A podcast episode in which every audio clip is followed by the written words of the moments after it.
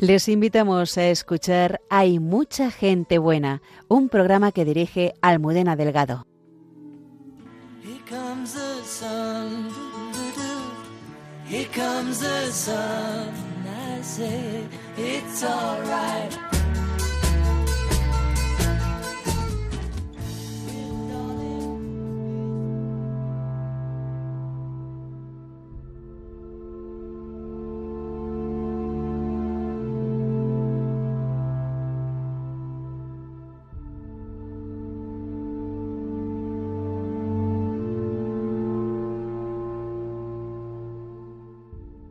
Acabar sus exigentes carreras universitarias y recién casados, Elena y Pedro partieron a Bolivia de misión dedicando los primeros años de su vida familiar a evangelizar y ayudar en sus necesidades a muchas personas condenadas a la miseria, y especialmente a los discapacitados.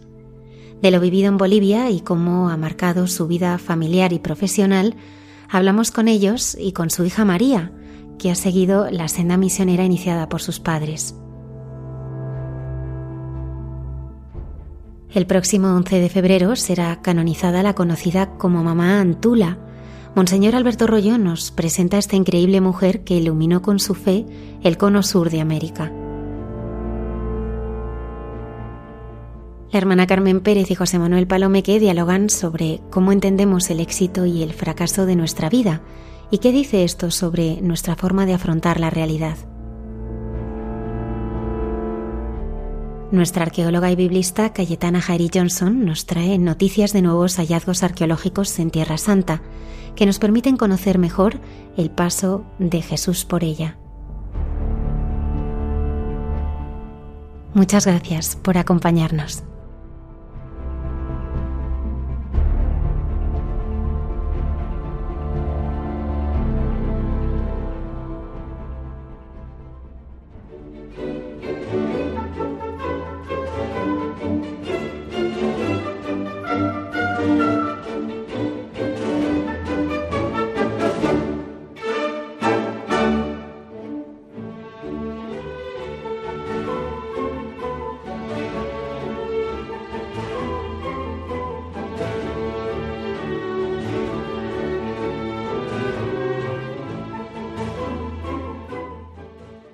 La familia es iglesia doméstica y por tanto participa de las que son sus características esenciales y una de ellas es ser misionera. Esta noche tenemos con nosotros a la familia del Río Granado, formada por Pedro y Elena junto a sus tres hijos, Pedro, María y Daniel. Todos ellos llevan en su ADN la misión a gentes. Buenas noches. Hola, buenas noches. Buenas noches, Javier. Lo primero que me gustaría preguntaros es qué es para vosotros la fe y cómo la vivisteis cada uno en vuestras familias. Mm, yo la verdad es que vengo de una familia eh, católica practicante, o sea, mis padres siempre han sido personas de, iglesia, comprometidos en ella. Y bueno, pues desde siempre nos han animado a mis tres hermanos y a mí a, pues a participar en, una parroquia, a, bueno, pues hacer, a recibir los sacramentos, o sea que como que esto viene un poquito de tradición familiar, ¿no?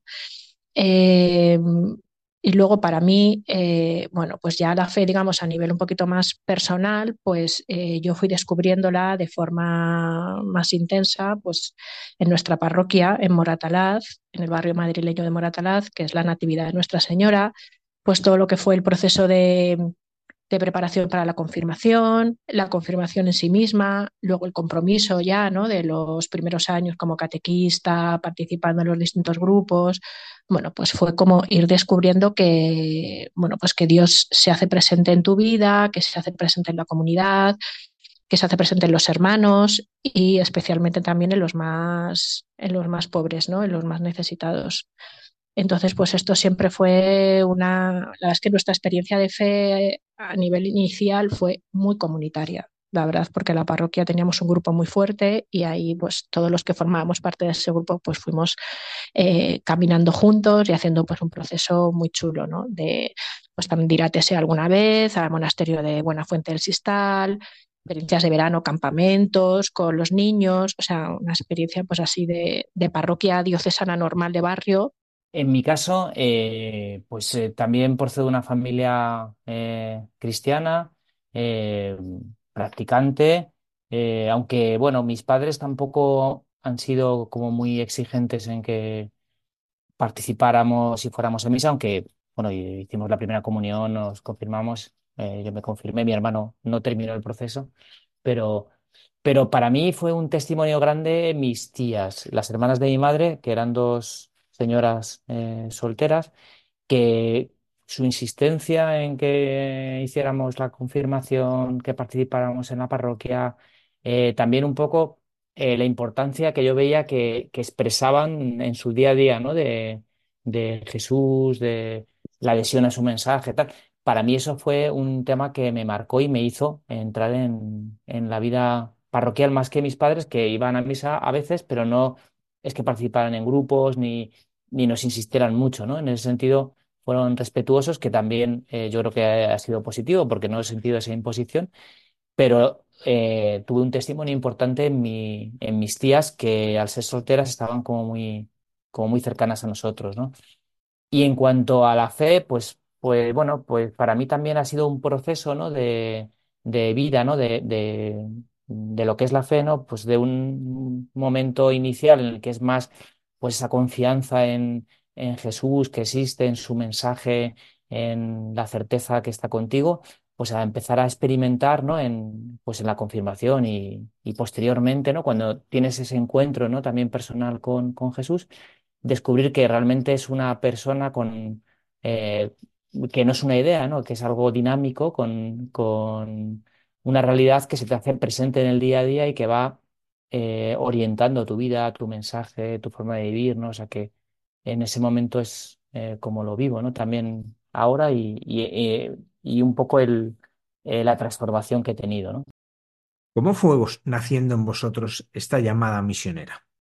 Bueno, nuestra, nuestra parroquia, como decía antes Elena, que es de Moratalaz, tiene una tradición de participación de los padres blancos muy larga. O sea, desde que éramos muy jóvenes, pues vinieron padres blancos, cuatro o cinco, eh, a lo largo de los años iban cambiando y, la verdad es que, eh, bueno, que era, eh, mejor dicho, misioneros de África, porque se les suele decir padre blanco, pero ahora pues han hecho también un esfuerzo por cambiar el, la forma de llamarles pues eh, para nosotros ha sido siempre como un testimonio de vida eh, muy importante, ¿no? Porque venían en sus descansos de misión a España, participaban en nuestra parroquia y compartían siempre pues una alegría de la misión, una entrega, una sencillez de vida, una plenitud que, que para nosotros eh, siempre fue muy impactante, ¿no? Porque veíamos siempre pues esa, esa forma de disfrutar cada momento, cada experiencia, ¿no? Cada como una vida muy llena de sentido, ¿no? Eh, no es que el sacerdote no lo tuviera, que también, ¿no? Pero que esa alegría especial, ¿no? Esa,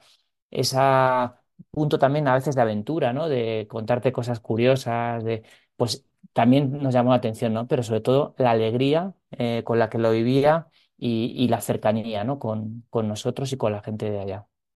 Bueno, lo cierto es que ya eh, nosotros que estuvimos bastantes años de novios, porque bueno, pues las carreras eran largas y hasta que terminamos y tal, pues algunos de nuestros compañeros de, nuestros amigos, vamos, de la, parroquia, amigos, pues ya llega el momento en que ya pues, se iban casando y tal, y veíamos que ya iba llegando nuestro momento también, ¿no? De, pues ya de, de dar el paso y eh, bueno, pues nos planteamos cómo queríamos eh, pues comenzar nuestra vida, nuestra vida como pareja, ¿no? nuestra vida juntos, nuestra vida matrimonial. Y ahí, pues la verdad es que la inquietud misionera eh, sí que apareció de forma bastante intensa, era un tema que hablábamos y sí que vimos que, bueno, pues que quizás antes de meternos en, en temas como cómprate una casa, eh, pues quizás era algo que teníamos que discernir y resolver, ¿no? Porque veíamos que si nos metíamos como en lo que era, bueno, por decirlo de alguna forma, lo normal, o sea, lo que hace a todo el mundo, claro, pues igual eso luego nos iba a impedir eh, poder salir, ¿no? Entonces, bueno, estas inquietudes, antes de casarnos, pues las comentamos con él, que era entonces nuestro párroco, y él nos derivó a, pues a Ocasa, que entonces era Ocasa Cristianos con el Sur, eh, y eh, allí pues hicimos un, pues fuimos, hicimos un proceso de discernimiento y de formación súper enriquecedor. Yo la verdad es que estoy súper agradecida al proceso que hicimos en, en Ocasa porque fue descubrir eh, un descubrimiento muy bonito de distintas formas de vivir la fe, muy diferentes a lo que nosotros habíamos vivido pues, en nuestra parroquia también. A mí me pareció como también un soplo de aire fresco, ¿no? Eh, de, descubrir que la iglesia va mucho más allá de lo que tú te imaginas. Y bueno, pues eh, estábamos compartiendo con personas que, que compartían con nosotros pues esa vocación misionera, ¿no? que nosotros sentíamos despertar en nuestra en lo que iba a ser nuestra familia, pero que teníamos que darle un poquito de, de orden, ¿no? De orden interior y de descubrimiento. Entonces, pues la verdad es que fueron unos años muy bonitos, con muchísima ilusión, que, en los que fuimos pues haciendo este proceso de discernimiento eh, eh, para al final pues como clarificar que efectivamente esto no era una idea loca, una aventura, sino que respondía a una llamada a una llamada personal, ¿no? Para nosotros de salir a la misión ad, gentes, ¿no? Entonces, pues eh, luego ya nos casamos y, y, ya después de vivir aquí un tiempo casados, pues ya salimos, ¿no? A la misión. Los dos habéis estudiado carreras muy exigentes que las habéis tenido que dedicar muchísimo tiempo, economía y tú, Elena, ingeniera de caminos. Eh, ¿Llegasteis a ejercer vuestras profesiones? Eh, yo al terminar la carrera estuve trabajando casi un año en una, bueno, en una constructora eh, como responsable de calidad y medio ambiente, que fue un trabajo súper bonito, la verdad. Eh, pero bueno, ya cuando vimos que ya el plan de la, de la, de la misión iba adelante, pues ya llegó un momento en que dejé, dejé el trabajo y estuve unos meses colaborando como voluntaria en Manos Unidas que para mí fue también muy enriquecedor ese momento, porque es verdad que es que el trabajo que tenía en la constructora me implicaba tener que viajar muchísimo. Entonces esto también era un inconveniente importante para, para todo este proceso que estábamos viviendo, ¿no? Formativo y tal. Entonces, pues lo dejé antes de, o sea, podía haber seguido un poquito más en el proceso de formación, pero ya vimos que no tenía mucho sentido. Y entonces estuve unos un tiempo, eh, pues casi, casi un curso o medio, es que no me acuerdo exactamente, nueve meses o una cosa así, de voluntaria en Manos Unidas en el área de proyectos y eso también fue súper enriquecedor porque aprendí muchísimo. Estuve en concreto en Brasil, o sea, trabajando en proyectos que venían de Brasil, en el estudio de los proyectos, pero aprendí muchísimo de la gente que trabajaba en Manos Unidas y me sirvió un montón también como formación complementaria, ¿no?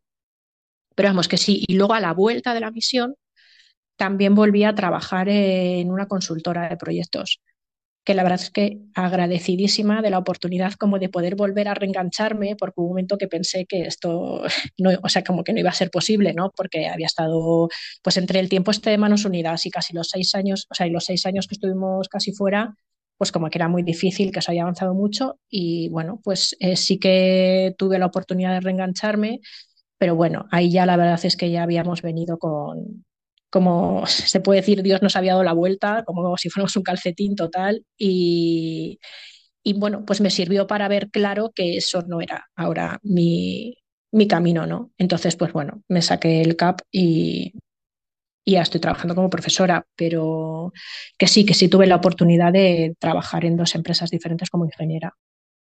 en mi caso, eh, sí que eh, cuando terminé de estudiar, eh, hice la mil y todo eso que se hacía antes, pues eh, eh, empecé a trabajar en Telefónica, que antes se llamaba Telefónica Móviles, porque yo estaba en la parte de Movistar y Moviline.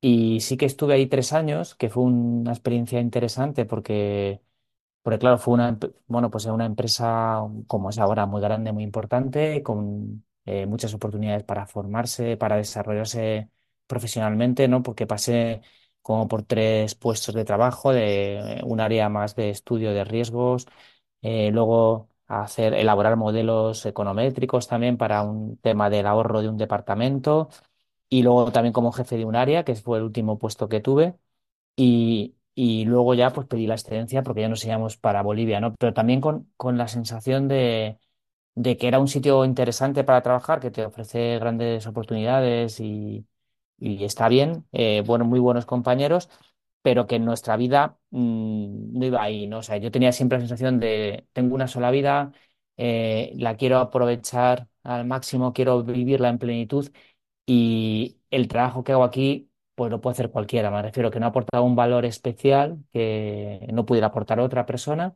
y no veía que era como mi trabajo, ¿no? No me veía como del todo dentro de de, la empresa como que tuviera un sentido, ¿no? Para dedicarle la vida, ¿no? O sea, no eh, como una cosa previa, pues, pues muy bien, ¿no? Muy contento, pero, pero hasta ahí, ¿no? Luego, es verdad que aunque no, no estrictamente la profesión, pero claro, luego también en, Bolivia, pues también eh, en algunas cosas, pues eh, para la diócesis me pidieron ser economo durante un tiempo, bueno, pues al final siempre como que te marca esa formación, ¿no? Para, para, para desempeñar algunos cargos, ¿no? Y, posteriormente de, Bolivia, pues ya como, como contaremos más adelante, pues eh, ha cambiado totalmente nuestro enfoque profesional y, y laboral, de dedicación y tal. Y, y, ya me he dedicado al mundo de la discapacidad, ¿no? Y, y ahí sí que he ocupado pues el cargo de, de, la dirección general de una entidad y ahora de una confederación, pero que no son cargos estrictamente económicos, pero siempre te realmente agradecido, ¿no? Porque siempre te aporta una visión y, considero que ha sido, que ha sido útil, aunque no, desde luego no, no, tenía este pensamiento cuando empecé a estudiar la carrera, ¿no? O sea, que ha ido construyéndose, ¿no? Según íbamos cumpliendo años. Vosotros en el momento que os casáis ya tenéis, por tanto, en perspectiva la misión. Ya es una cuestión de tiempo, ¿no?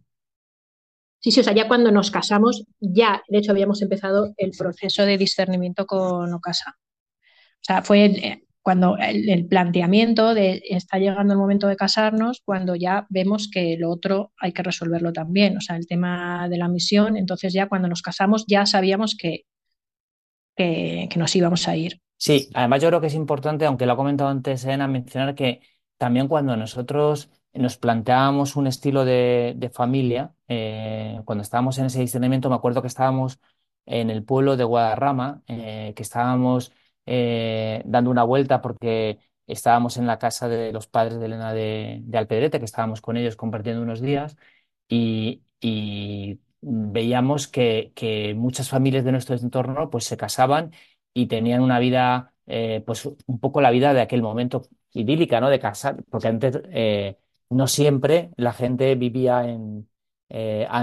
con la pareja antes de casarse, en nuestro entorno no era lo habitual, ¿no? Entonces, eh, pues veíamos que algunos amigos nuestros habían casado, pues, pues eso, pues lo típico, te compras una casa, eh, pues el coche si ya lo tienes, o a lo mejor lo cambias, eh, bueno, pues te planificas tener unos hijos, bueno, pues lo que es la vida un poco que te lleva, ¿no? Si hay gente que puede tener una segunda casa o puede, bueno, pues vas un poco como ganando cierta comodidad o posicionándote, ¿no? socialmente, aunque estés en, en otros ámbitos de eh, pues de voluntariado tal, pero bueno, me refería más que nada a esa parte, ¿no? Y nosotros eso nos parecía como, eh, en parte como ser infieles a, lo que sentíamos, ¿no? Porque habíamos vivido esta dimensión misionera, habíamos visto la felicidad, ¿no? De los padres blancos y de otras eh, personas que venían a la parroquia y nos parecía como, mm, después de todo lo que hemos vivido, ¿no? Después de todo lo que hemos recibido, mm, ¿por qué no dedicar eh, nuestra vida o un tiempo ¿no? a, compartir la experiencia, a compartir la vida? ¿no? ¿Por qué, ¿Por qué no, no? Entonces, con esta pregunta sencilla de ¿por qué no? Pues empezamos ahí a darle vueltas y al final pues nos sentimos ahí interrogados ¿no? de, eh, empezar este proceso ¿no? de discernimiento que, como ha contado Elena, fue eh, pues no casa y que fue un proceso muy rico y al final descubrimos que era nuestro camino, ¿no? Pero que simplemente fue un poco dejarnos interrogar por el ¿por qué no nosotros? ¿no? Porque a veces eh, una llamada, pues a veces es tan sencillo como eso, ¿no? Esa pregunta que tienes ahí, hacértela realmente, ¿no? Y así fue un poco lo que nos llevó ya a plantearnos el proyecto conjunto de matrimonio, pero eh, la misión, para la misión.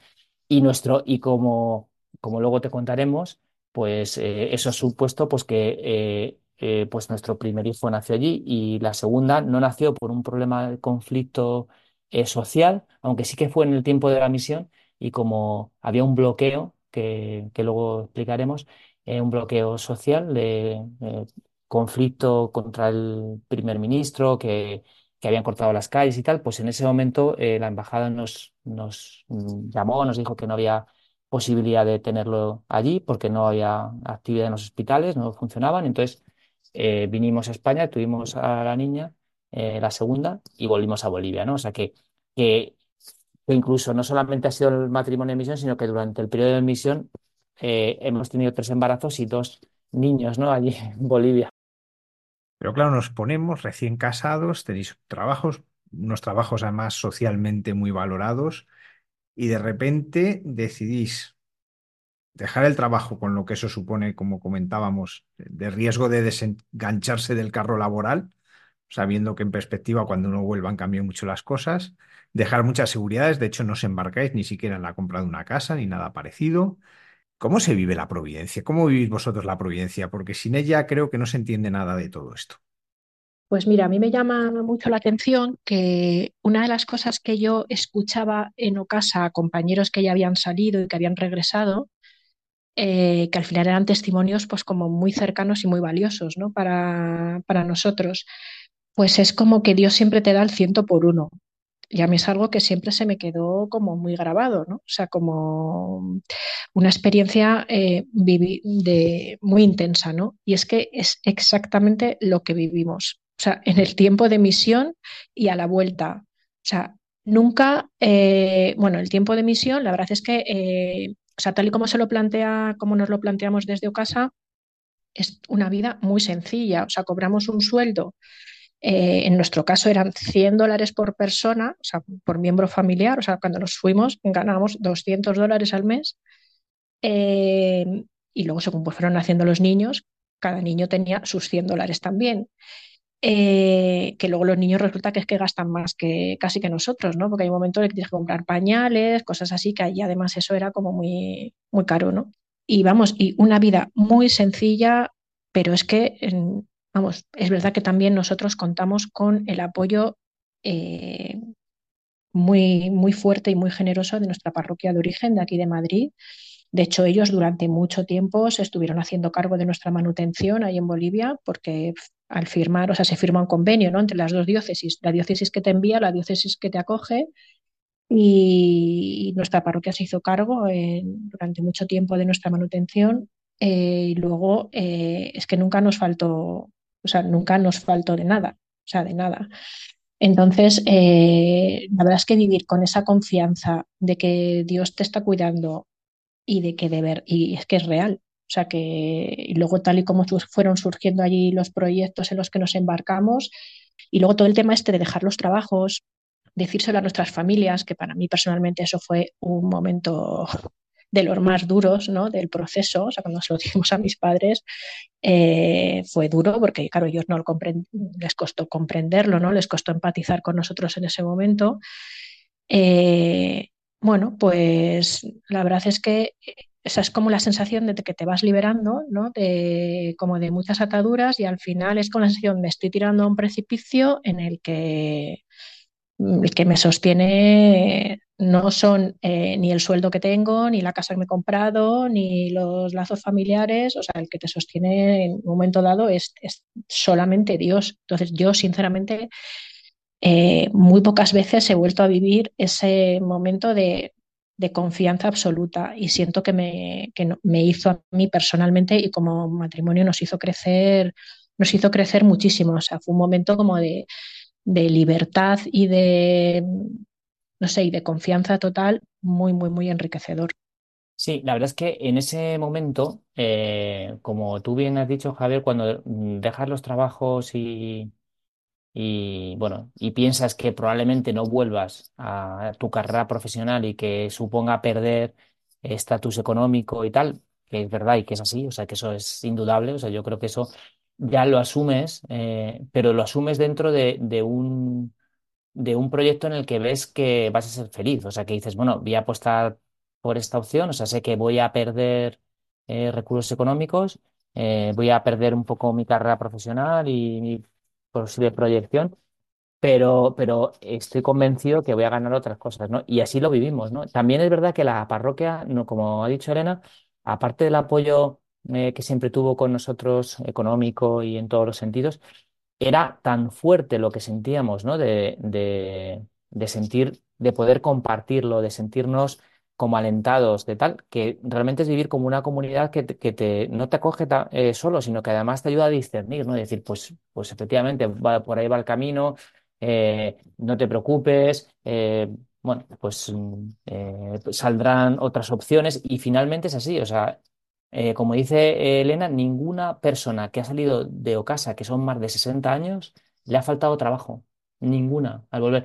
Probablemente son trabajos distintos, eh, son trabajos eh, pues de otra índole más social, que, que tienes menos poder adquisitivo, pero, pero realmente mm, tampoco es tanto salto. Me refiero que, que que cuando lo vives es que lo ves. O sea, yo, eh, si no lo creyera, pues diría, es un salto muy raro, pero lo veíamos tan claro y, así ha sido, ¿no? La verdad es que no, nos ha faltado ningún trabajo. O sea, yo cuando llegué no tardó ni un mes y ya estaba trabajando. O sea, es que fue llegar a la, siguiente semana, eh, ya me, me ofrecieron eh, hacer una entrevista, ¿no? O sea, que, que realmente tú no, no hace falta que te preocupes de ti porque ya se preocupa eh, el Señor de ti, ¿no? O sea, que esa es un poco nuestra experiencia. Ya se preocupa de que no te falte nada y así lo hemos experimentado tanto allí como, como aquí. O sea, hemos visto la providencia como algo eh, eh, que lo vives, pero cuando haces una opción real de donación. O sea, la, la providencia, cuando son medias opciones, pues no, no la vives, ¿no? Pero en estas, en, o sea, medias opciones que no supone poner toda la carne al asador, eh, como todo sigue dependiendo de ti, pues no la, no la experimentas con claridad, pero cuando te vas así de misión, pues es que es algo que vives porque, porque no te queda otra, ¿no? O sea, que te has puesto en sus manos. Llegáis a Bolivia, lo primero cuando uno llega a Bolivia es acostumbrarse a la altura, que eso es lo, primero y no, no siempre fácil y no todo el mundo lo consigue. ¿Y luego en qué consiste vuestra misión?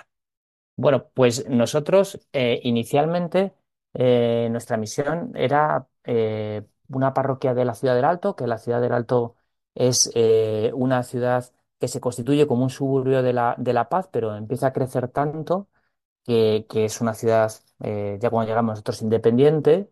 Eh, actualmente es más grande incluso que, que, La Paz. O sea, es una ciudad muy, muy, muy extensa en el altiplano, totalmente sin vegetación, sin árboles de adobe. O sea, impresiona mucho y nosotros nos, fuimos allí a, trabajar en una parroquia. Eh, íbamos a ser como los eh, responsables de un, de un centro parroquial. Eh, de, la verdad es que las parroquias son muy extensas y, bueno, pues en todos los sentidos, ¿no? a nivel también de, celebraciones, a nivel de catequesis, a nivel de acción social, bueno, pues un poco lo que pudiera surgir, ¿no? Entonces, esa es un poco como nuestra principal, principal tarea, ¿no? Eh, cuando llegamos eh, y vemos todo eso, pues claro, lo primero es que desde nuestra perspectiva española de trabajar tanto, dedicar tanto, llegamos allí y claro, la gente eh, va a las parroquias cuando acaba su jornada laboral, entonces dijimos, ¿y todo el tiempo que hay?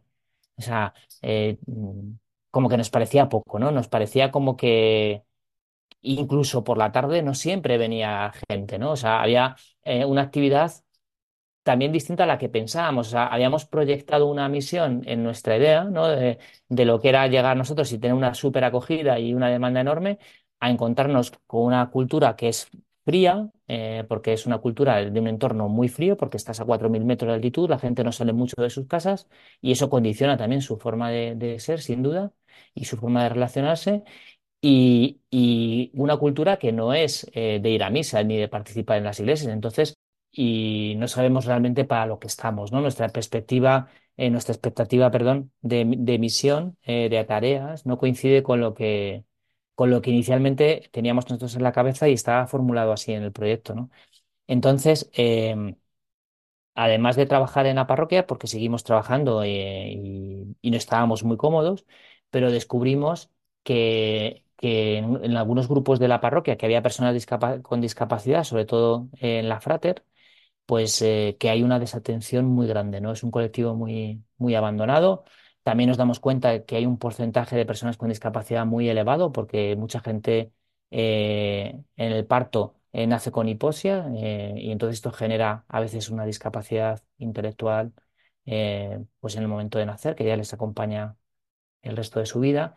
Y, entonces, eh, ante pues esa realidad, pues empezamos a preguntarnos, ¿no? Bueno, pues, ¿por qué está eso así? ¿No? Bueno, eh, la verdad es que no era un tema que nos llamaba la atención, ¿no? Porque ni Elena ni yo habíamos trabajado ni en la educación, ni mucho menos en la educación especial, ni teníamos ningún familiar, ni cercano con discapacidad, ni nada así, ¿no? Pero bueno, em, a, la vez que conocemos esta realidad, uno de las obras parroquiales eh, que era una guardería, se cambia de lugar, entonces se queda ese espacio libre, ¿no? Y nos parece, pues, incluso el párroco con el que trabajábamos en aquel momento nos dice, bueno, pues este espacio se queda libre, pues a lo mejor se puede hacer alguna cosa y tal, ¿no? Nos deja ahí un poco esa idea.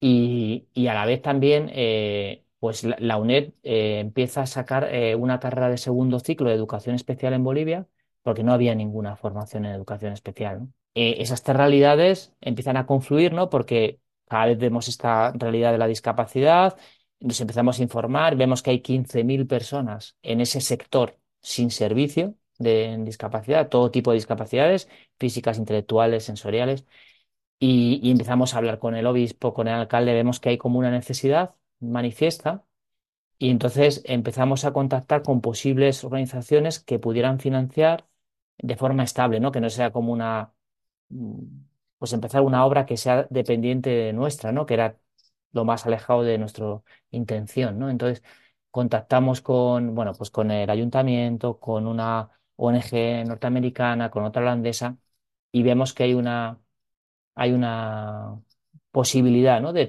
trabajar en esa línea y damos el salto, ¿no? Ese para, para mí es una de las experiencias más importantes, ¿no? De fe, porque era lanzarnos a un proyecto de educación especial que no teníamos ni idea, que no estábamos formados y que nadie estaba formada prácticamente allí y que era lanzarnos como al vacío y encima eh, sin dinero, sin una financiación fija, ¿no? Pero bueno, empezamos poco a poco. Solo teníamos algunos financiadores que estaban interesados, ¿no? Empezamos un poco a construir las relaciones, a formarnos. Yo empecé a estudiar educación especial eh, a través de la UNED, que tenían sede temporal allí. Y, bueno, pues así empezamos. Ese, fue eh, una de las obras que comenzamos y que marcó realmente nuestra, nuestro tiempo misionero y que dio todo el sentido, ¿no? Porque fue conocer una realidad muy profunda, de mucho dolor, de mucha discriminación en Bolivia, de gente que vivía con muy poca dignidad, ¿no? Que se les reconocía muy poca dignidad por parte de la sociedad, incluso de sus familias que las que los escondían, ¿no? Y, fue pues ver que, el sentido de nuestra misión realmente era ese, o sea, que habíamos ido realmente para dar eh, un poco más de dignidad a estas personas, para reconocerlas también para nosotros como, como hijos queridos y amados de Dios, ¿no? Y, y, darles una respuesta técnica eh, también adecuada, ¿no? Que pudieran capacitarse, formarse, incluirse, tener un trabajo, ¿no? Pues trabajamos un poco en todas esas líneas y también que fuera un proyecto eh, financiado, ¿no? He trabajado mucho porque fue un proyecto concertado con, con el ministerio. Y bueno, aún hoy sigue funcionando, ha tenido a 150 personas, desde educación infantil hasta talleres profesionales, o sea, un proyecto que ha funcionado y que funciona muy bien, ¿no? En paralelo a esto, pues también trabajamos en la diócesis, porque al final vas allí y, y bueno, pues al final se necesitan muchísimas manos, eh, gente que pueda hacer algunas tareas y entonces, bueno, pues nosotros también desempeñamos varios, varios eh, puestos que nos piden, ¿no? Elena, pues eh, en, una comisión que se crea para la gestión de proyectos de cooperación en la diócesis. Yo estoy también como economo y administrador de la diócesis. y, y, bueno, y también pues puntualmente el obispo me pide gestionar un, algún hospital eh, que era de, la diócesis, eh, alguna universidad normal, eh, que es como universidades que, que solo forman para a profesorado y, a, y a enfermeros, o sea, como carreras de, mm, como de mm, como diplomaturas, efectivamente, anteriores. Y, bueno, pues eso es un poco como nuestra, eso es a lo que nos dedicamos, ¿no? En el tiempo que estuvimos, ¿no? Fundamentalmente como a tareas de tareas, esto fue un poco lo que, lo que hicimos. Sí, y luego pues a nivel pastoral, como ha comentado Pedro antes, pues eso, empezamos a trabajar en una parroquia que era de reciente creación, entonces pues allí eh, estaba todo por hacer, ¿no? En colaboración, por supuesto, eh, con el párroco, ¿no? Y, y allí, bueno, pues hacíamos tareas de catequesis de pues de personas adultas, sobre todo, porque, bueno, una de las formas también que tenía la gente de conseguir papeles legales era tener un certificado de bautismo, que gracias a Dios esto ya no es así. Digo gracias a Dios porque mucha gente eh, venía a bautizarse solamente porque necesitaba el papel, ¿no? Pero ya que hacíamos, eh, venían por eso, pues eh, aprovechábamos para pues dar una catequesis y que por lo menos ese momento tuviera un sentido y pudiera servir para esa persona pues para descubrir descubrir otro un mensaje diferente, ¿no? Más relacionado con la fe.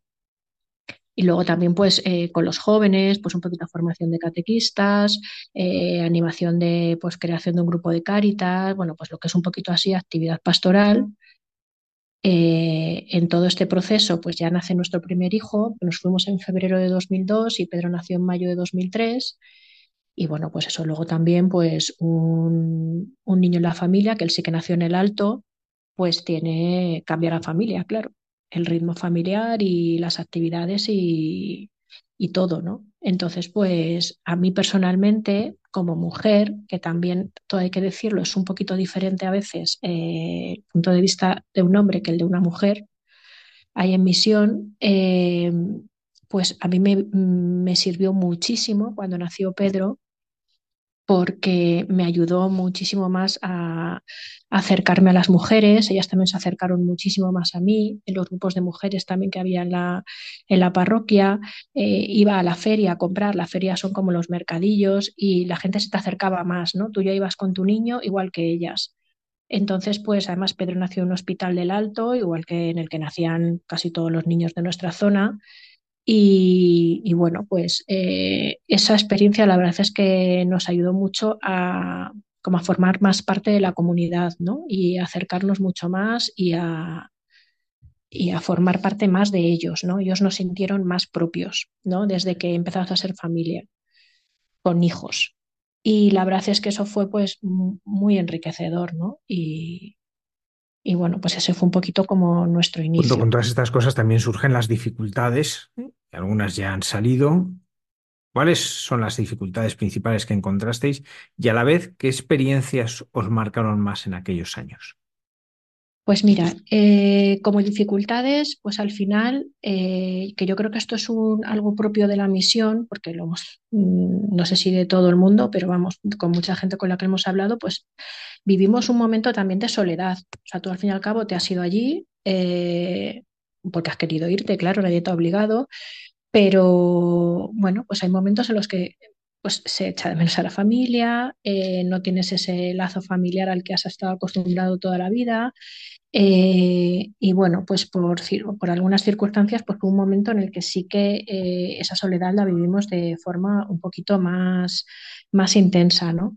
Luego, nuestro hijo mayor, cuando a partir de los nueve meses o así empezó a tener algunos problemas de salud, nada serio, pero bueno, pues debido a la altura también, donde vivíamos en la ciudad del Alto, que está a una altura bastante grande, pues hace mucho frío todo, todo el año. Entonces, pues el niño que había nacido un poquito bajo de peso, pues se enfermaba con frecuencia. O sea, no eran cosas importantes, pero bueno, una infección de garganta, que bueno, el que tenía poquito peso, pues le hacía los antibióticos, bueno, que al final el niño estaba siempre enfermo, vamos. Entonces, pues a consecuencia de esto tuvimos que, irnos a vivir, nos dejaron un piso en la conferencia episcopal mm, durante unos meses en La Paz, estuvimos viviendo en La Paz, allí mejoró muchísimo, o sea, de hecho dejó de enfermarse. Luego estuvimos viviendo también con un proyecto de unos italianos de la comunidad Juan 23, más abajo todavía, o sea, menor altura, y el niño estuvo fenomenal. Volvimos a subir al alto a ver qué tal, se empezó a enfermar otra vez por lo tanto, tuvimos que volver a, irnos del alto. Entonces, fundamentalmente, eh, vamos, yo por decisión propia, porque lo vimos así entre los dos, pues yo decidí quedarme con el niño y Pedro era el que subía al alto todos los días a, trabajar, ¿no? Al centro y a la parroquia. Entonces, claro, pues yo este momento también, eh, pues ahí sí que me sentía un poquito más, bueno, fue duro, ¿no? A nivel emocional y psicológico, pues un niño que se pone enfermo, que está lejos de casa, que, que bueno, pues eso es durillo y luego, eh, bueno, pues que, estuve, que vivía, o sea, que estaba sola casi todo el día, ¿no? O sea, durante mucho tiempo, ¿no? Entonces, bueno, pues eso a mí también me resultó un poco complicado. Luego ya nació María, María, como ha dicho Pedro, bueno, luego es que en el tiempo que nosotros estuvimos viviendo allí es que hubo muchísimos conflictos sociales. O sea, yo creo que ha sido de la época, una de las épocas más, más convulsas en Bolivia. O sea, hubo, creo que tuvimos cuatro presidentes de la República en, lo, en el tiempo que estuvimos allí.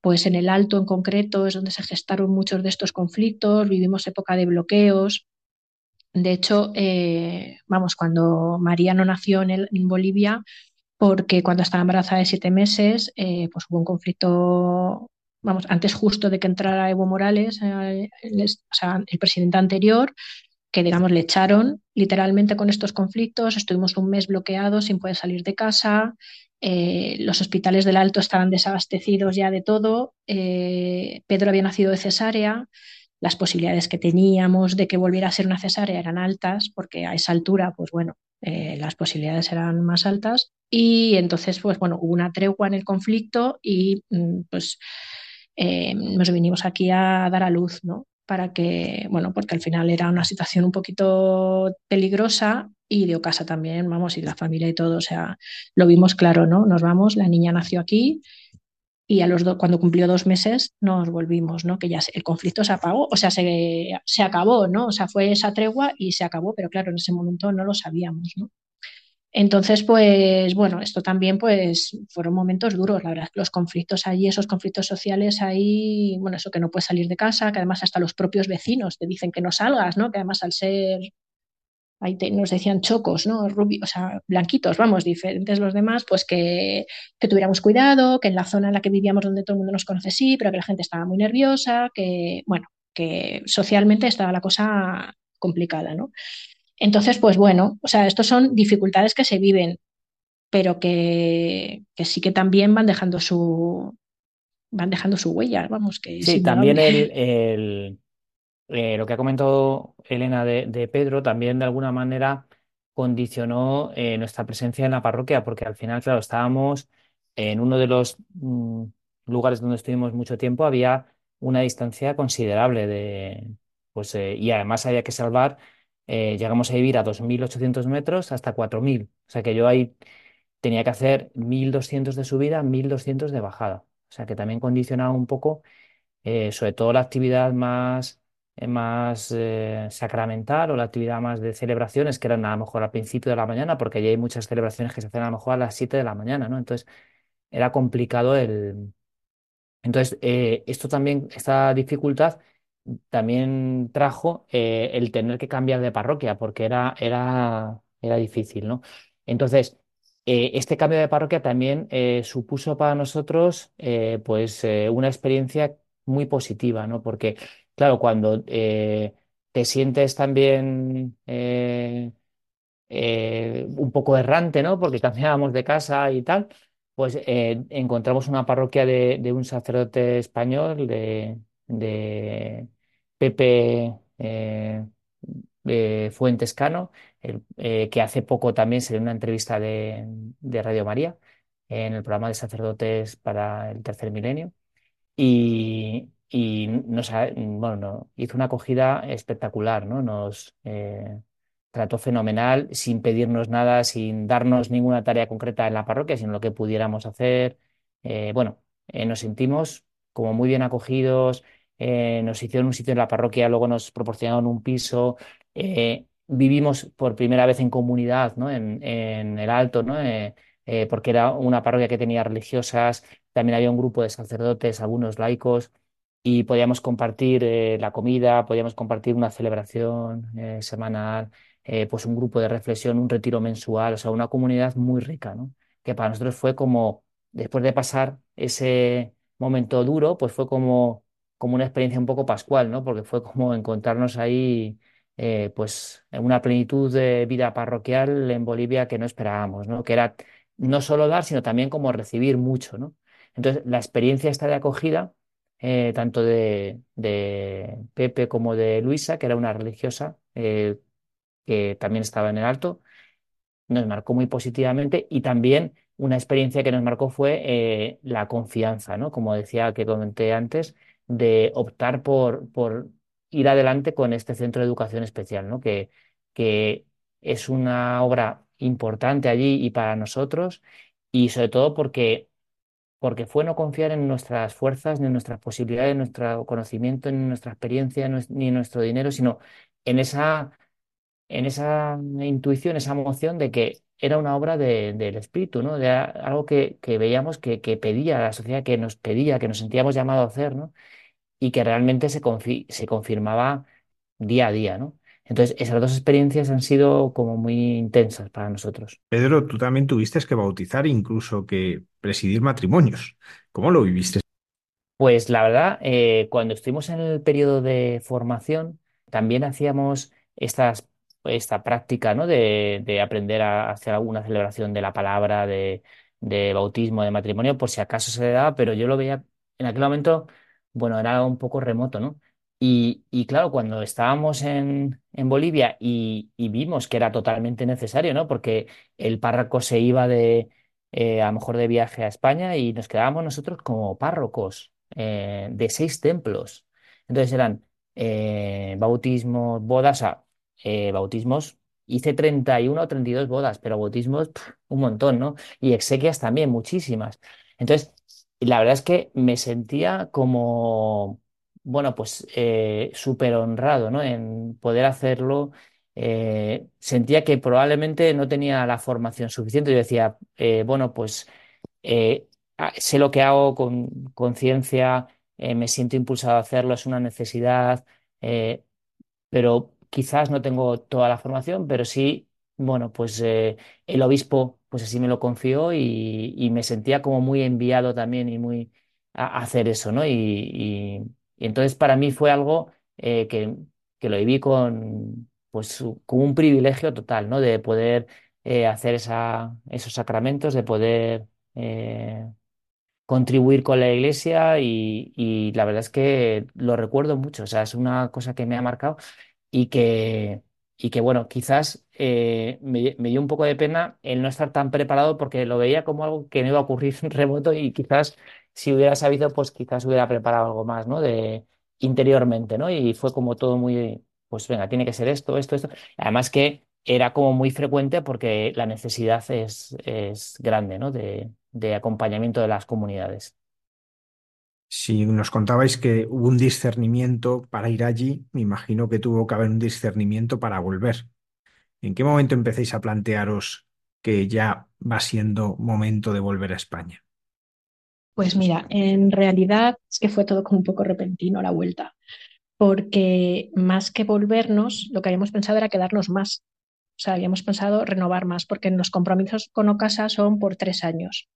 Entonces, hicimos nuestro primer compromiso, renovamos por el segundo y, eh, bueno, pues la verdad es que estábamos viendo justo en ese momento Mururata, que es como se llama el Centro de Educación Especial, pues estábamos eh, justo acabamos de conseguir que el Estado se hiciera, o sea, como convertirlo en colegio concertado, por decirlo de alguna forma, sería el Estado se hacía cargo de los sueldos, que en principio, los o sea, cuando tú sales, o sea, en los proyectos de Ocasa, eh, tu misión es, eh, cuando empiezas un proyecto, es al final, en un tiempo concreto, máximo 12 años, o sea, una cosa así, dejarlo en manos locales. O sea, que en principio ya como que esa parte quedaba, quedaba hecha. ¿no? Además, eh, Mururata también empezó a formar parte de una fundación de, que tenía la personería jurídica de la diócesis del Alto, la Fundación Sembrando Esperanza, bueno, como que veíamos que eso ya, como que ya no éramos, porque de hecho en estos momentos de, que el niño se ponía enfermo, que andábamos de un lado para otro, pues vamos desde la misma casa y nosotros también nos lo planteamos en algún momento, pues que a lo mejor tenemos que irnos, ¿no? Porque, pero no está bien, claro que luego es verdad que el niño bajábamos de altura y el niño estaba bien, o sea que tampoco es que seamos unos, unos locos, ¿no? O sea que sí que todo esto estuvo muy pensado muy meditado. Em, claro, eso lo que supuso es que uno de los, o sea, uno, en este caso pues yo, estaba o sea, vivían otro, o sea, más abajo, vamos, vivíamos los dos, pero que Pedro era el que subía al alto solo, ¿no? Y entonces, eh, cuando ya el centro, digamos, pero sí que veíamos como que todavía se podían como dejarlo más mejor, ¿no? Ya pues todo como más rematado. Eh, y además justo estábamos ya en la, en la, otra parroquia, en Jesús Obrero, donde estábamos viviendo esta experiencia parroquial, pues la verdad es que súper intensa y súper acogida. Eh, para nosotros fue bueno, una experiencia preciosa, ¿no? Estábamos como en un momento ya, en el momento feliz, o sea, en un momento mucho más fácil y mejor la, la situación política se haya estabilizado en el país, eh, esos conflictos que habíamos vivido los años anteriores ya no estaban, bueno. Y resulta que, bueno, pues es verdad que nos quedamos embarazados de Daniel un poquito de sorpresa, o sea, como que el embarazo de Daniel llegó así repentinamente y eh, bueno, pues en ese momento la situación familiar cambiaba, no lo mismo, no lo mismo dos hijos que uno y no lo mismo tres que dos.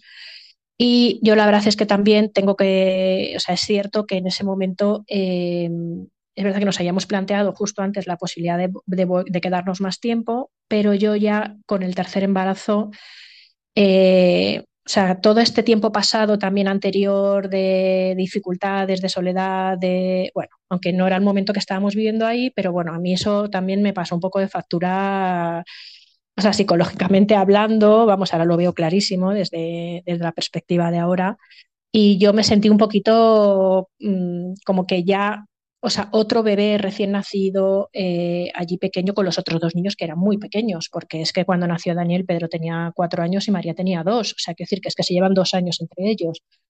Entonces, eh, bueno, pues ya vimos que también por la situación familiar, pues, eh, y que ya los signos de que el proyecto ya se quedaba en manos locales, eso lo veíamos claro, o sea, ya nuestra opción de renovar era un poquito ya como para disfrutar de lo, del trabajo anterior, ¿no? Pero como que en realidad ya el trabajo ya se podía dar por, por cerrado y la situación familiar al cambiar, pues fue, discernimos y justo tuvimos la suerte de que nuestro párroco de Madrid nos hizo una visita ahí a Bolivia. Vino con una pareja de la parroquia, vinieron los tres. Esto era en abril, mayo de 2007 y, y bueno, pues también hablando con ellos y por supuesto con Pepe, con el padre Pepe allí y tal, pues bueno, vimos que era el momento de, vimos que era el momento de volver, sí, porque bueno, que igual nos podíamos haber quedado, pero no. O sea, vamos, en ese momento lo vimos claro, ¿no? Yo luego he, tenido mis dudas a posteriori, pero en ese momento lo vimos claro y, y viéndolo también eh, y, luego sí, o sea, hemos visto que era el momento de volver, o sea, que es que era el, era el proyecto. Regresáis y cómo cambia vuestra vida. ¿Alguna cosa nos habéis ido diciendo? Porque cambia la orientación laboral, cambian muchas cosas. ¿Cómo se va orientando vuestra vida y cómo continúa vuestro compromiso misionero? Porque es verdad que dejáis la misión a gentes, pero mantenéis un compromiso misionero constante. Pues sí, la verdad es que eh, eh, como ha dicho Elena, en el último periodo eh, recibimos la visita del párroco de, aquel momento, de la Natividad, que era Felipe, eh, y Felipe González. Y, también antes habíamos recibido otras visitas de la comunidad, pero bueno, esta fue especialmente significativa porque él también, al ver un poco la situación y, al ver ya que nos volvíamos, pues ya nos ofreció poder eh, vivir en, un piso de la parroquia. ¿vale? Entonces ya cuando llegamos a Madrid, ya eh, uno de los pisos que en ese momento estaba vacío, eh, nos lo ofreció la comunidad, bueno, Felipe en su nombre, pero yo le había hablado incluso con el Consejo Pastoral. Entonces, el primer año, un año y algo, vivimos en ese piso, ¿no? O sea, nos sentimos pues muy distintos, claro, porque antes eh, pues vivíamos en una casa y, en ese momento ya vivíamos como en una parroquia, ¿no? Fue una, una forma de entrar, eh, pues eh, muy bonita, ¿no? Porque sentimos como la acogida enorme de la parroquia y de todo el mundo, ¿no? Y nos dio tiempo también a, poder como hacer un proceso, ¿no? Porque es una suerte realmente empezar a vivir ya con una segunda vida o con 30 y eh, muchos años ya, con 30 algunos años, ¿no? Cuando, vuelve, cuando volvimos de Bolivia, y poder volver a elegir, ¿no? En qué quiero trabajar, dónde quiero vivir, cómo quiero vivir, ¿no? Es como una segunda oportunidad, es decir, con todo lo que has aprendido, ahora, ¿qué quieres hacer, ¿no? Con tu, con tu vida, ¿no? ¿En qué quieres trabajar de cero? Porque a veces puedes trabajar en algo por inercia o te has podido comprar una casa por inercia o porque lo hacen otros, ¿no? Pero nosotros tenemos la posibilidad de, tener el, folio en blanco, ¿no? Entonces, eh, en ese tiempo que estábamos en la parroquia, desde Ocasa nos ofrecieron eh, pues también tener una misión en España que era eh, vivir en la casa, en la sede de Ocasa, que está en la calle José Marañón, en Alonso Martínez, y poder acompañar un poco a la gente que sale, la gente que está de paso, ¿no? Poder como extender esa, esa misión, aparte de nuestros trabajos, esto era como algo complementario, ¿no? Entonces, después de ese año en la parroquia, fuimos y estuvimos tres años y medio en la sede, en la casa de Ocasa, que nos dejaron un piso y, esta era nuestra misión, ¿no? Fue, fue un momento, claro, muy bonito de estar muy conectados con la realidad misionera, no solamente de Bolivia, que teníamos mucho contacto y todavía lo mantenemos, sino también con todo el mundo que, que pasaba por la casa, que se formaba para salir, que podías compartir tu experiencia. Eh, participamos de, la junta directiva o, la comisión permanente de Ocasa, estábamos estuvimos ese tiempo muy, muy implicados, ¿no? Eh, con Ocasa, que hemos seguido participando y seguimos participando. También eh, hubo un cambio importante en, pues en, cuanto a, qué queríamos, o sea, comparado, o sea, cuando tú vuelves de misión, claro, hay una diferencia muy grande con la gente, porque han pasado seis años, la gente ha seguido su vida y tú eh, te has quedado en, el punto que te fuiste con la gente, ¿no? Pero la gente, igual que sabe muchas cosas de ti, tú no sabes tanto de la gente, ¿no? Entonces, eso te hace cambiar un poco la relación con, la gente, te hace vivir también un poco eh, distinto por, porque tienes otra forma de vivir, has visto, has vivido una experiencia muy fuerte que ha marcado totalmente tu vida y además eh, te has pasado o has estado eh, alejados de ellos en unas experiencias que también para ellos han sido importantes y fuertes en los seis años, que han nacido hijos, que han, algunos han casado, se han muerto personas, que han pasado muchas cosas, ¿no? Entonces, eso también eh, como que nos, que nos sitúa, eh, o sea, es un cambio muy grande en, nuestra vida, ¿no? Y luego también está todo el tema, todo el tema laboral, ¿no? el tema laboral, pues nuestras profesiones cambian, aunque aunque bueno, pues yo me, incorporo eh, pues en una entidad de discapacidad ¿no? en, eh, en Madrid y, Elena eh, pues empieza a, trabajar en una consultoría, también en ingeniería, pero, pero luego también cambia hacia la enseñanza. ¿no? Entonces, esto también es un cambio para nosotros y para nuestras familias como, muy importante. ¿no?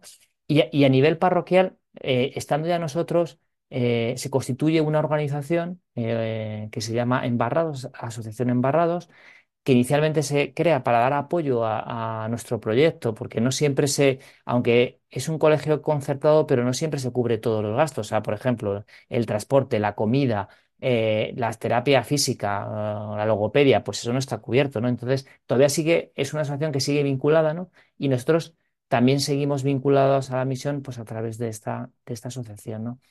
Y luego, sin duda, nosotros sentimos que tenemos esa vocación misionera, ¿no? Que, que nos hace pues vivir el día a día pues con otra sensibilidad, ¿no? De diferente, ¿no? Y eh, nuestras opciones, nuestro estilo de vida, eh, seguimos eh, además muy vinculados, ¿no? Con la realidad boliviana, nuestros hijos. O sea, yo creo que, que sí que nos que hemos hecho un cambio total, ¿no? O sea, que yo creo que ven nuestra vida antes de plantearnos la misión y ahora, y, ha habido un como realmente eh, pues opciones y, formas de vivir muy, muy diferentes.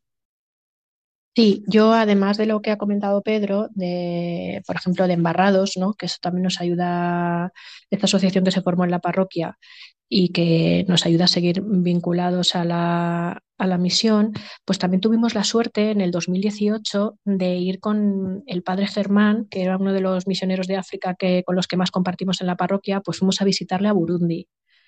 Y la verdad es que también fue una, una experiencia impresionante, la verdad, el viaje a Burundi, ¿no? Que hicimos nosotros dos. La realidad de África, eh, bueno, me pareció sobrecogedora, la verdad. Es verdad que Burundi es uno de los países más pobres del mundo, eh, pero bueno, o sea, no te lo imaginas lo que, lo que hay allí hasta que, hasta que lo veas en directo, ¿no? Que habíamos visto muchas fotos y tal, bueno, no tiene nada que ver. Y luego, eh, para mí, por ejemplo, pues eso también fue una experiencia muy bonita, aparte de ver la labor que ahí hacen estos misioneros, esa comunidad que había en Gitega, ¿no? con la que estuvimos compartiendo, de misioneros de África, eh, todos súper mayores. O sea, el padre Germán en ese momento creo que tenía 82 años o 80, no me acuerdo, 80 y varios años, 82, 84, y es que era de los jóvenes. Entonces veías a estas personas que habían dado su vida en África, eh, que seguían haciéndolo cada día con una energía, con una alegría. Bueno, la verdad es que eh, es impresionante. O sea, la verdad es que, eh, no sé, bueno, yo me pareció una experiencia preciosa de compartir con otra misión de, muy diferente de la que nosotros habíamos visto en Bolivia, ¿no? de la que habíamos vivido allí y muy enriquecedora también, ¿no? Y la verdad es que siempre al final pues estamos, hemos ido a Bolivia otras dos veces con nuestros hijos, en el 2013 y en el 2017, eh, de visita también, porque para nosotros era importante que ellos conocieran, porque claro, cuando regresamos, pues Pedro tenía cuatro años y medio, María tenía dos, o sea, en realidad ellos recuerdos reales de su vida allí no tenían. Entonces, pero vamos, que siempre han estado muy conectados y de hecho Daniel, el pequeño, que él ya nació aquí, o sea, quiero decir que no había vivido allí, pues cuando hizo su comunión en el 2017, pues dijo que la quería hacer en Bolivia, porque él quería hacer algo allí también importante, ¿no? Entonces dijo, ya que mi hermano Pedro ha nacido allí y María se ha bautizado allí, pues yo quiero hacer la comunión, ¿no? Así que allí que nos fuimos los cinco en el 2017, ese verano, y Dani pues hizo allí su, su primera comunión, ¿no? En la parroquia Jesús Obrero, en el Alto, ¿no? Con Pepe. Y pues contentos, ¿no? O sea, al final nuestros hijos pues sí que han vivido esto desde siempre y, y bueno, pues para nosotros es una forma también de transmitirles a ellos nuestro legado. Esto no quiere decir que luego ellos vayan a ser misioneros o no. Eso es una llamada que ellos tienen que recibir y a la que tienen que responder de forma personal, ¿no? Pero para nosotros, desde luego, cada uno transmite a sus hijos lo mejor que tiene, lo mejor que ha recibido y para nosotros es importante transmitirles pues esta experiencia de, misión. Y de hecho, cuando han acabado el bachillerato, han hecho su selectividad, pues eh, eh, se han ido un año de misión. Pedro ya volvió, pero María está allí y de hecho está en directo con nosotros desde Cobija, en la selva boliviana, y vamos a saludarla. Buenas noches, María. Bueno, buenas tardes allí. Buenas tardes. María, ¿cómo ha marcado tu vida el ser parte de una familia misionera? Yo nací en Madrid, pero viví los dos primeros años de mi infancia en Bolivia. Y yo creo que sí que ha marcado mucho el hecho de que mi familia, bueno, mis padres sean misioneros, ¿no? Porque al final yo me he criado escuchándoles a ellos hablar de su experiencia, de su historia aquí. Y además eh, durante mi infancia hemos viajado dos veces al Alto, aquí a Bolivia, entonces eh, sí que ha sido algo que ha estado muy presente. Tú ahora estás allí, como nos contaban tus padres, ¿cómo lo estás viviendo? Pues yo llegué aquí eh, a principios de, no, a finales de octubre, pero a Cobija, donde estoy, a principios de diciembre. Y pues estoy aquí trabajando con los niños de Cobija, que son unos niños muy pobres, ¿no? Eh, estamos en unos barrios que son muy sencillos y la verdad que eh, para mí está siendo una experiencia súper impactante y muy bonita. Estoy aprendiendo muchísimo de ellos. Eh, les estamos dando ahora refuerzo académico, pero en realidad estamos enseñándoles a escribir y a leer a muchos, ¿no? Y está siendo muy bonito y lo estoy viviendo con mucha emoción y sigo con muchísimas ganas de aprender y de seguir. María, ¿tú con quién estás haciendo esta experiencia misionera? Eh, yo estoy aquí haciendo mi voluntariado con la comunidad de hermanas salesianas misioneras y los hermanos seminaristas de Cristo Pastor. Y la verdad que con ellos estoy haciendo también un recorrido de fe muy bonito porque, bueno, compartimos esta fe, ¿no? Y no estoy muy acostumbrada a lo mejor a compartirlo con gente fuera de mi parroquia, gente nueva con la que estoy compartiendo eh, mis creencias.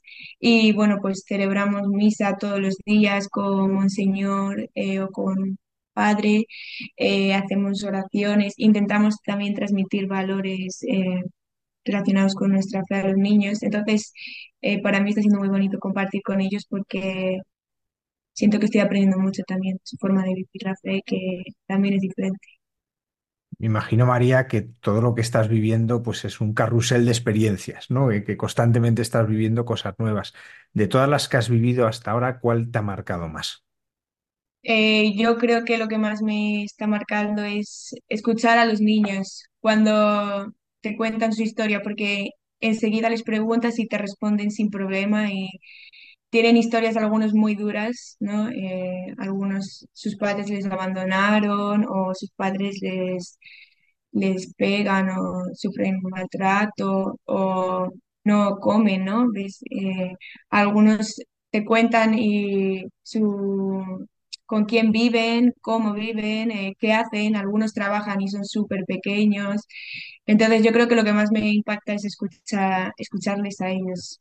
Y, y te das cuenta de que realmente les falta ese amor. De familia o de padres que yo creo que siempre he tenido y estoy muy agradecida por ello, pero te das cuenta enseguida de que a ellos les falta ese, ese amor.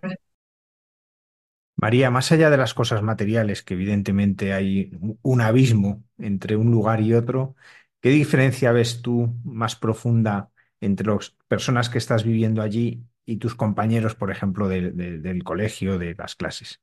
O sea, es que nuestra vida es completamente distinta. O sea, eh, yo siempre y mis amigos hemos ido al colegio, eh, tenemos un, un orden, ¿no? Nuestra vida, un plan. Ellos viven completamente al día a día, muchos no van al colegio. eh, Viven solos los niños eh, en su casa, sus padres no están en casa durante el día, entonces ellos eh, están en la calle todo el día eh, haciendo un poco lo que vaya surgiendo y jugando, ¿no? Pero es una vida completamente distinta. O sea, nosotros, un niño de España eh, o mis amigos y yo siempre pues vas al colegio por la mañana, luego por la tarde en tu casa, con tu familia, ¿no? Ellos no tienen eso que eso estable, eso fijo, ¿no? Que es la, la familia, eh, la casa, y, y te das cuenta porque estamos jugando al fútbol en medio de un partido y de repente viene un niño, deja de, el portero viene corriendo, te da un abrazo un beso y vuelve corriendo a la portería, o sea, porque le sale, ¿no? Ese gesto de amor que no, que lo hace contigo porque no, a lo mejor no tiene a otra persona con quien hacerlo.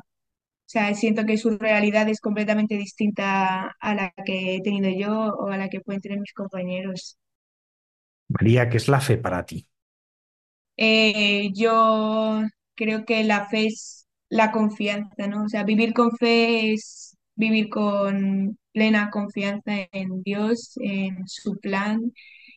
Y yo creo que para mí sería eso, aunque creo que es un proceso descubrir, ¿no? Eh, exactamente qué es la fe, que hasta ahora lo he ido descubriendo con lo que es mi grupo de la parroquia en Madrid, luego en TC también, eh, ahora aquí.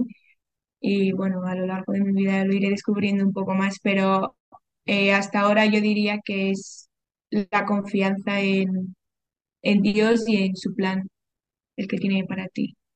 María, si antes te preguntaba por las diferencias profundas entre un lugar y otro, en cuanto a hablar de la fe, cuando tú estabas con la gente de tu clase, ¿qué diferencia ves entre hablar con la fe cuando estás en Madrid o cuando estás allí? ¿Cómo se ha acogido? ¿Cómo es entendido? O sea, igual hay muchas diferencias, ¿no? Sobre todo porque en España mis compañeros no, casi ninguno era creyente y hablar de la fe era como algo muy sorprendente para ellos, pero a la vez se parece aquí un poco porque aquí no hay casi presencia de la iglesia, entonces en Cobija hay muy poca presencia de la iglesia católica, entonces eh, los dos, eh, las dos, los dos grupos de personas no- ninguno conoce realmente, ¿no? Lo que es la fe. Unos porque no quieren en Madrid, ¿no? Muchos no, o tienen muchos prejuicios, pero aquí eh, yo creo que no conocen porque no saben, o sea, nunca han- muchos niños no han oído hablar de Jesús, no saben quién es. Entonces, eh, es igual hablar con dos personas completamente ignorantes del tema, pero siento que aquí ellos sí que tienen como esa curiosidad eh, completamente ciega, sin ningún prejuicio de saber. María, tú has hecho bachillerato, has hecho lo que para la generación de tus padres y la mía, que es la misma, era la selectividad, porque el otro no me sale ni siquiera el nombre, y de repente, en vez de empezar una carrera, has decidido ir a misión. ¿Tú por qué le dirías a la gente que vale la pena hacer esto? Yo creo que merece la pena porque, bueno, para empezar viene bien parar un poco después de bachillerato, eh, relajarse y cambiar la perspectiva totalmente, ¿no? Eh, antes de empezar a estudiar y hacer lo que vas a hacer por el resto de tu vida. Pero eh, parar, eh, vivir un poco un año diferente y cambiar el, el escenario y sobre todo porque vas a aprender muchísimo, vas a enseñar igual, pero sobre todo vas a aprender y puedes cambiar a lo mejor de idea para tu carrera. Yo en mi caso lo tengo muy claro, pero hay mucha gente que a lo mejor no sabe y se mete a una carrera así sin tenerlo claro y siento que una experiencia así puede cambiarte totalmente la forma, forma de ver la vida. Pues María, muchísimas gracias por habernos acompañado esta noche desde Bolivia y que el Señor bendiga esta experiencia misionera que está realizando. muchas gracias. Me imagino que escuchéis a vuestra hija con emoción, ¿no? El ver cómo está viviendo esta experiencia misionera allí. Pero yo antes de acabar me gustaría preguntaros cómo ha sido la presencia de la Virgen María en toda vuestra experiencia misionera y en vuestro día a día ahora. Pues mira, yo lo he sentido siempre como una compañera constante. O sea, eh, yo todo el tiempo que, que viví allí, ¿no? Con, sobre todo con mis hijos, ¿no? Porque para mí, o sea, la vida allí con mis hijos bebés, ¿no? Con los tres embarazos, porque el embarazo de Daniel, aunque Daniel no nació aquí, pero el embarazo lo vivimos allí, eh, con dos bebés muy pequeños, uno recién nacido y la niña cuando nos fuimos con los dos meses, pues yo la verdad es que eh, rezaba mucho, ¿no? A, a la Virgen para que, pues para que me para que me sostuviera, ¿no? Y también en las dificultades que vivimos. Y, la verdad es que siempre para mí fue como una compañera muy que la sentíamos ahí, ¿no? Me acuerdo perfectamente en, el conflicto fuerte este que vivimos en el 2005, en el que al final terminamos viniendo a España a dar a luz a María, que, que teníamos una postal de la Virgen de la Almudena que nos habían pues mandado de aquí de Madrid alguien, no me acuerdo quién, y la teníamos con una vela, una vela de aceite que nos había enseñado a hacer la hermana Luisa, una hermana con la que tuvimos allí mucha relación, la teníamos siempre encendida, ¿no? Porque era como la esperanza de que eh, ella como que nos estaba cuidando, ¿no? Y, y, no sé, yo creo que, bueno, es que en general la verdad es que esta experiencia de, o sea, de sentirte querido, acompañado, eh, fue eh, muy intensa, ¿no? Y yo sí que la sentí eso como compañera, compañera constante, o sea, caminando a nuestro Sí, lado. yo, además de lo que dice Elena, para mí también fue impor- muy importante ver cómo la fe sencilla de la gente de Bolivia eh, daba mucha importancia a, a María, ¿no? Eh, mucho más que nosotros, muchas más referencias constantes. eh, es imposible que en la celebración no haya eh, el rezo de una Ave María, o sea, es, es impensable, ¿no? O sea, hay unas referencias constantes a la Virgen María, o sea, yo creo que es una fe más maternal en ese sentido, ¿no? Y, y te lo transmite, ¿no? Y te hace tenerlo a ti más presente, en mi caso, de lo que antes lo tenía, ¿no? Y, y aparte, bueno, pues es verdad que, que ha sido, como dice Elena, pues una compañera un- en las dificultades, en, en, bueno, pues en fiarte, ¿no? O sea, como un testimonio, bueno, pues ha sido mucho, ha habido eh, momentos de mucha importancia y de, y de forma permanente para mí ha sido eh, ver que en, que en la fe sencilla de la gente sí que ocupaba un lugar muy grande, muy, muy grande. Familia del Río Granado, Pedro, Elena y también María, que ha estado con nosotros. Y por supuesto, saludamos también a Pedro y a Daniel, que aunque no haya estado en esta entrevista, han estado tan presentes. Muchísimas gracias por habernos acompañado esta noche, por este testimonio precioso de familia en misión y por toda la obra que estáis realizando. Muchísimas gracias. Muchísimas gracias a Gracias vosotros. a vosotros, un placer.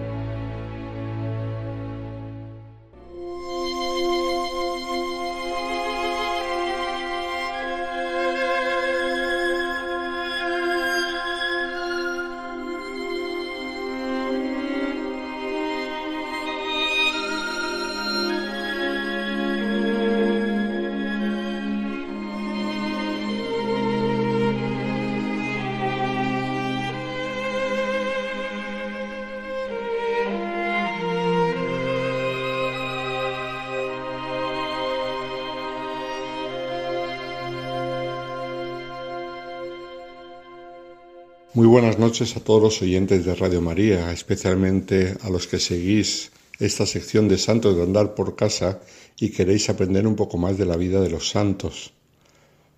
Hoy la ocasión nos la brinda el anuncio que hacían hace unas semanas de la futura canonización el 11 de febrero en la Basílica de San Pedro de una nueva santa argentina, una gran mujer muy importante en la historia de aquel país. Y para ponernos un poco en situación nos vamos a ir al siglo XVIII. Al jesuita historiador vallisoletano, el padre Manuel Luengo, que estaba desterrado en los estados pontificios, como otros muchos hermanos suyos de la Compañía de Jesús, le llegaban noticias desde Argentina acerca de una mujer fuera de lo común y decidió informarse sobre ella. Por eso en 1785, en su diario sobre la expulsión de los jesuitas, nada menos que 64 volúmenes, dedicará un capítulo a la que describe así, mujer singular, grande y extraordinaria, que las provincias de Tucumán, Paraguay y Buenos Aires se emplea con el mayor éxito en promover el uso de los ejercicios espirituales de San Ignacio. En otro lugar, al recordar los muchos problemas y las resistencias que fue encontrando en esta labor de difusión de los ejercicios espirituales, añade, todo lo ha vencido con su paciencia, mansedumbre, humildad, constancia y con su fervorosa oración. Al padre Manuel Luengo, como a los demás jesuitas, también a su hermano Joaquín Luengo, que era de la compañía, la noche del 1 de abril del 1767 le sorprendió la pragmática orden de expulsión de los jesuitas de España que firmó el rey Carlos III y por la que todos ellos tuvieron que abandonar los vastos territorios del monarca. La orden llegó también a los territorios que dependían de España, concretamente Argentina llegó algunos meses después y afectó entre los que trabajaban en la provincia jesuita del Paraguay al padre Gaspar Juárez, originario de Santiago del Estero, quien nos abre la puerta a conocer a su paisana, dos años mayor que él. Se trata de la llamada mamá Antula, María Antonia de Paz y Figueroa, pero desde que comenzó su vida apostólica pronto se la conoció como mamá Antula. Era paisana y además pariente, algunos dicen que prima, del padre Gaspar Juárez. Era, por lo tanto, también natural de Santiago del Estero. Y de ella sabemos poco, hasta la edad de 15 años en la que hizo votos privados y realizó sus primeros ejercicios espirituales en el convento de los jesuitas, allí en su ciudad, en el que estaba su propio primo. Frecuentando la iglesia de la compañía y frecuentando a su primo Gaspar Juárez, con el que trabó amistad, y con otro religioso, el padre Ventura Peralta, estos la introdujeron en los rudimentos de la vida espiritual y le ayudaron a dar el paso de lo que hoy llamaríamos una consagración laical. A partir de este momento, María Antonia vivirá en comunidad con otras que se llamaban en aquella época beatas, esto es, mujeres laicas consagradas, no eran religiosas, sino eran laicas que vivían de un modo parecido a las religiosas, pero sin tantos compromisos y sin los votos religiosos. Y eh, estas beatas se juntaban en lo que se llamaban los beaterios y los jesuitas lo promovían, este modo de consagración laical. Entonces, en torno al apostolado de los jesuitas surgían beaterios como este en el que mamá Antula, ya de joven, entró a vivir. Pero todo cambiará el día 9 de agosto de 1767 cuando llegó también a su tierra la orden de la expulsión de los jesuitas. Diez años más tarde, en 1777, ella, mismo, ella misma explicará al virrey, Desde el mismo año que fueron expulsados los padres jesuitas, viendo la falta de ministros evangélicos y en doctrina que había y los medios para promover, me dediqué a dejar mi retiro y salí, aunque mujer y ruin, pero con la confianza en la divina providencia, por las calles, las jurisdicciones y los partidos, con la venia de los señores obispos, para recoger limosnas y poder mantener los santos ejercicios espirituales. Se trataba que a ella le había cambiado la vida el hacer los ejercicios espirituales de San Ignacio. Y por eso, aunque los jesuitas habían sido expulsados, ella se dio cuenta que era un bien que había que seguir promoviendo, no ya con los jesuitas, sino con sacerdotes buenos que predicasen. Pero alguien se tenía que dedicar a organizarlos. Entonces ella comenzó en 1768 su misión de promover y organizar ejercicios espirituales para que muchos pudieran recibir el bien que ella misma había recibido y que ahora podía llegar a desaparecer. Como misioneras itinerantes, ella con otras beatas organizó tandas de ejercicios primero en Santiago del Estero y sus alrededores, y los años siguientes en Catamarca, luego en La Rioja y en Argentina, luego Tucumán, Salta, Córdoba. Tenemos datos de la llegada a esta última ciudad, en la cual se nos dice que experimentó más que nunca toda clase de contradicciones, pues fue tratada de ebria, loca, fanática y hasta de bruja. A otros causó suma sorpresa ver aparecer de pronto una mujer hasta entonces desconocida, sin ciencia, y aún a lo que parecía sin capacidad, y que se mostraba bajo esas apariencias. Llegaron a asegurar que se trataba de un jesuita disfrazado, y por eso sospechaban de ella, y algunos se reían de ella. Cuando iba por las calles, los niños se reían de ella y sus compañeras, y algunos les tiraban piedras, pero eso a ella no la paró y siguió organizando tandas de ejercicios espirituales. En 1779 llegó a Buenos Aires, donde algunos la recibieron como ilusa y la repudieron, aunque la gente la acogió con entusiasmo. Llegó descalza, con una cruz en la mano, y llamando a la penitencia, signo de su compromiso misionero.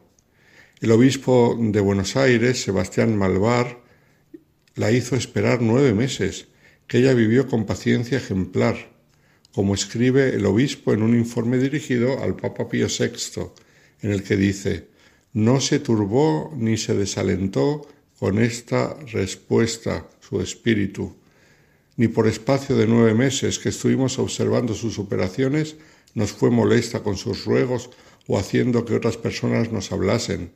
Se nos presentaba de tiempo en tiempo, oía con humildad la repulsa, y partía de nuestra presencia con gran alegría y confianza. Tampoco el virrey de Buenos Aires se lo puso fácil y le rehusó el permiso para que públicamente diera los ejercicios, diciendo que olía a cosa jesuítica. Pero una vez que el obispo de Buenos Aires se convenció de que María Antonia era una mujer de Dios, tal fue su confianza en el modo en que se ofrecían estos ejercicios espirituales, que antes de embarcar hacia España para tomar posesión como arzobispo de Santiago de Compostela, él mismo los hizo y escribió al Papa, por lo que nos mismo hemos visto y experimentado, aseguramos a vuestra santidad ser del mayor provecho y utilidad que puedan imaginarse. Aunque el pueblo sencillo reconoció rápidamente la grandeza de esta mujer, no faltaron los que hicieron todo lo posible, sin éxito, por ridiculizarla y despreciar su labor. La crónica anónima que seguimos en esto nos dice que aconteció que incluso aquel que la había despreciado más, insultado y ridiculizado, y cuyo nombre, dice la crónica, mejor silenciar, cayó en desgracia. Fue desterrado a Filipinas a pesar de su nobleza y del rango que tenía en el gobierno.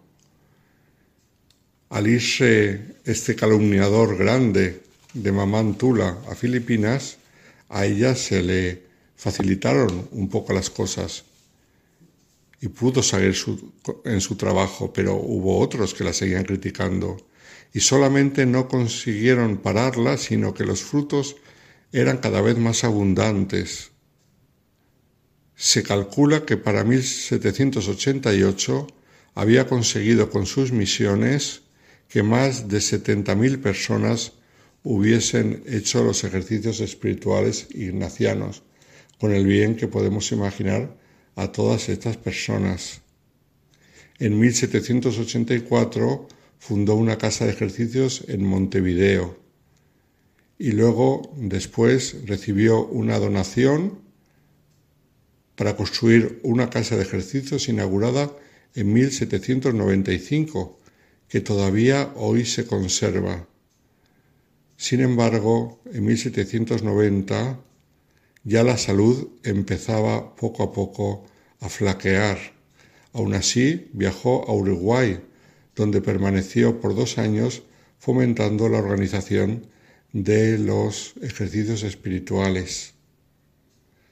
Después de una vida llena de trabajos, llena de contradicciones, y a la vez llena de satisfacciones, porque había visto cómo los ejercicios que tanto había hecho bien a las almas se promovían y no solamente no habían desaparecido, sino que se habían multiplicado por todas partes.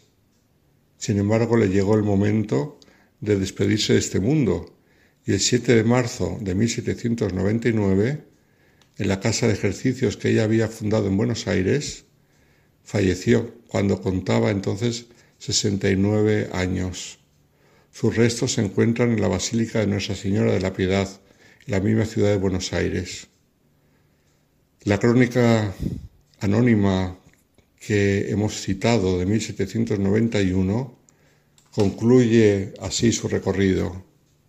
Hay pues todavía en este mundo mujeres que para confusión de los hombres destructores protegen y conservan el espíritu de San Ignacio y de su compañía, cual María Antonia, que se la considera en la América española como un resto de la piedra de este gran edificio que los enemigos de la Iglesia han querido destruir. Ella apareció para confusión y vergüenza del clero, tanto regular como secular, porque el clero no se fiaba de ella en un principio, tenía que insistir y dar muchas pruebas del bien que quería fomentar para que le hicieran caso, como ocurrió con el obispo de Buenos Aires. Y sin embargo, cuando la conocían, cuando se daban cuenta del bien que hacía los ejercicios espirituales, eh, muchos sacerdotes la ayudaban y la sostenían con su oración, económicamente, con su ayuda, predicando ejercicios, oyendo a confesar. Llegamos a nuestro tiempo y a su ya cercana canonización, cuando hoy se habla de Mamantula y se quiere expresar su indudable grandeza en términos modernos, los comentaristas multiplican los adjetivos y encontramos de todo tipo, unos más clásicos hablando de su santidad y otros más de estilo de nuestra época en la que nosotros vivimos, en la cual eh, pues se lee de todo, se habla de ella como una mujer rebelde, una mujer que desafió a los poderes máximos, e incluso se habla de ella como mujer empoderada. Y recientemente ha salido un libro que se llama así, Mamá Antula, Mujer Empoderada en Buenos Aires.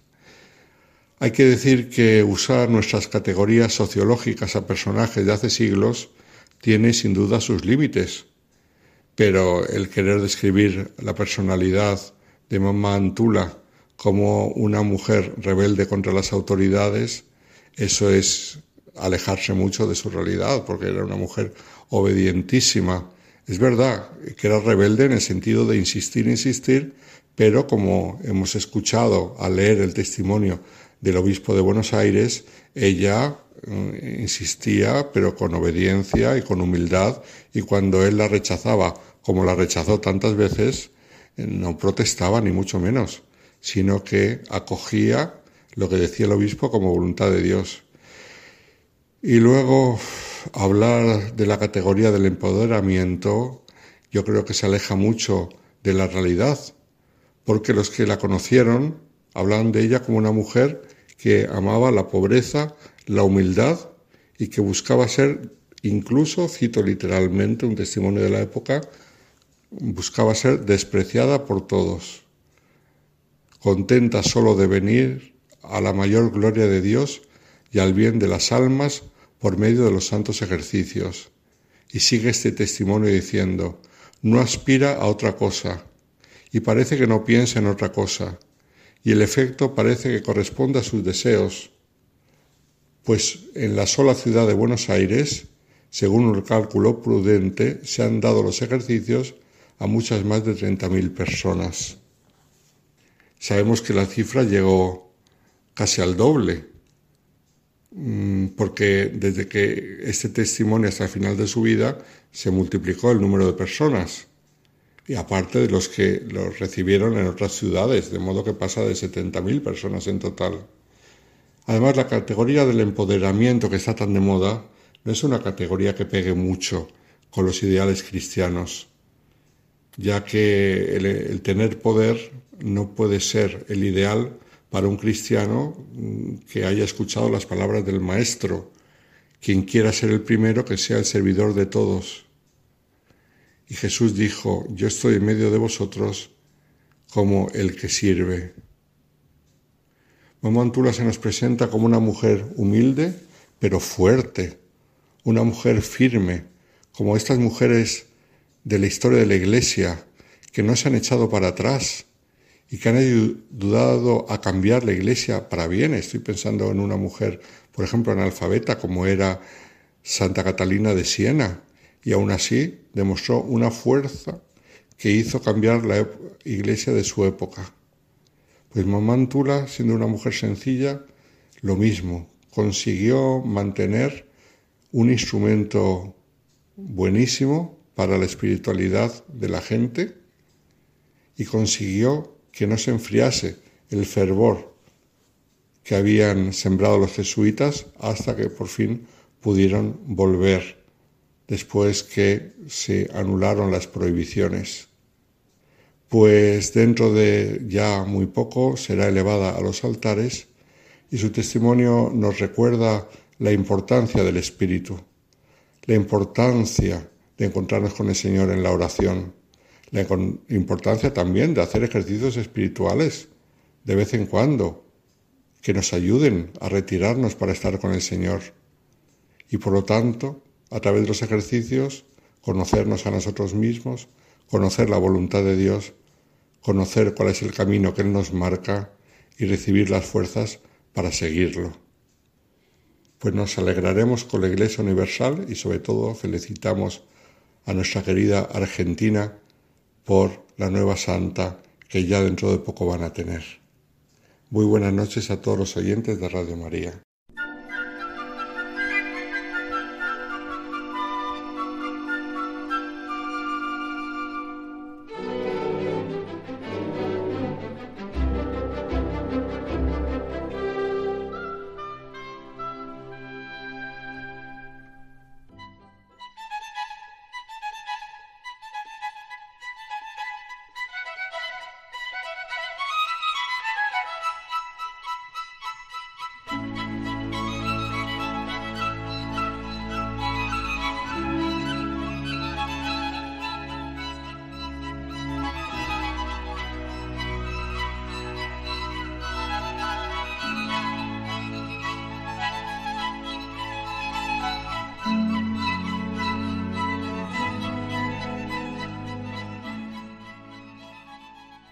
Nuestro diálogo hoy pues puede sonar ahora un poco extraño al principio, en que somos los preguntados por la vida.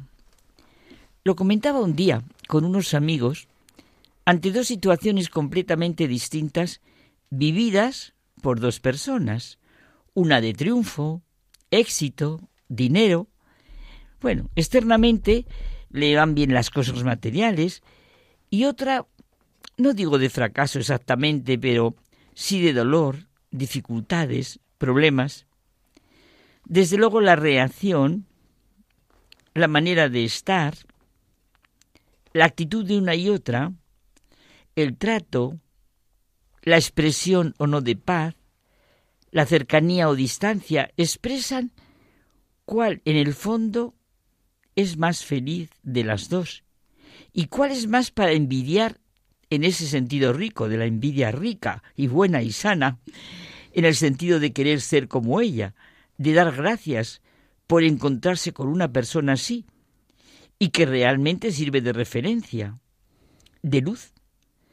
En esta vida no hay éxitos ni fracasos, solo consecuencias.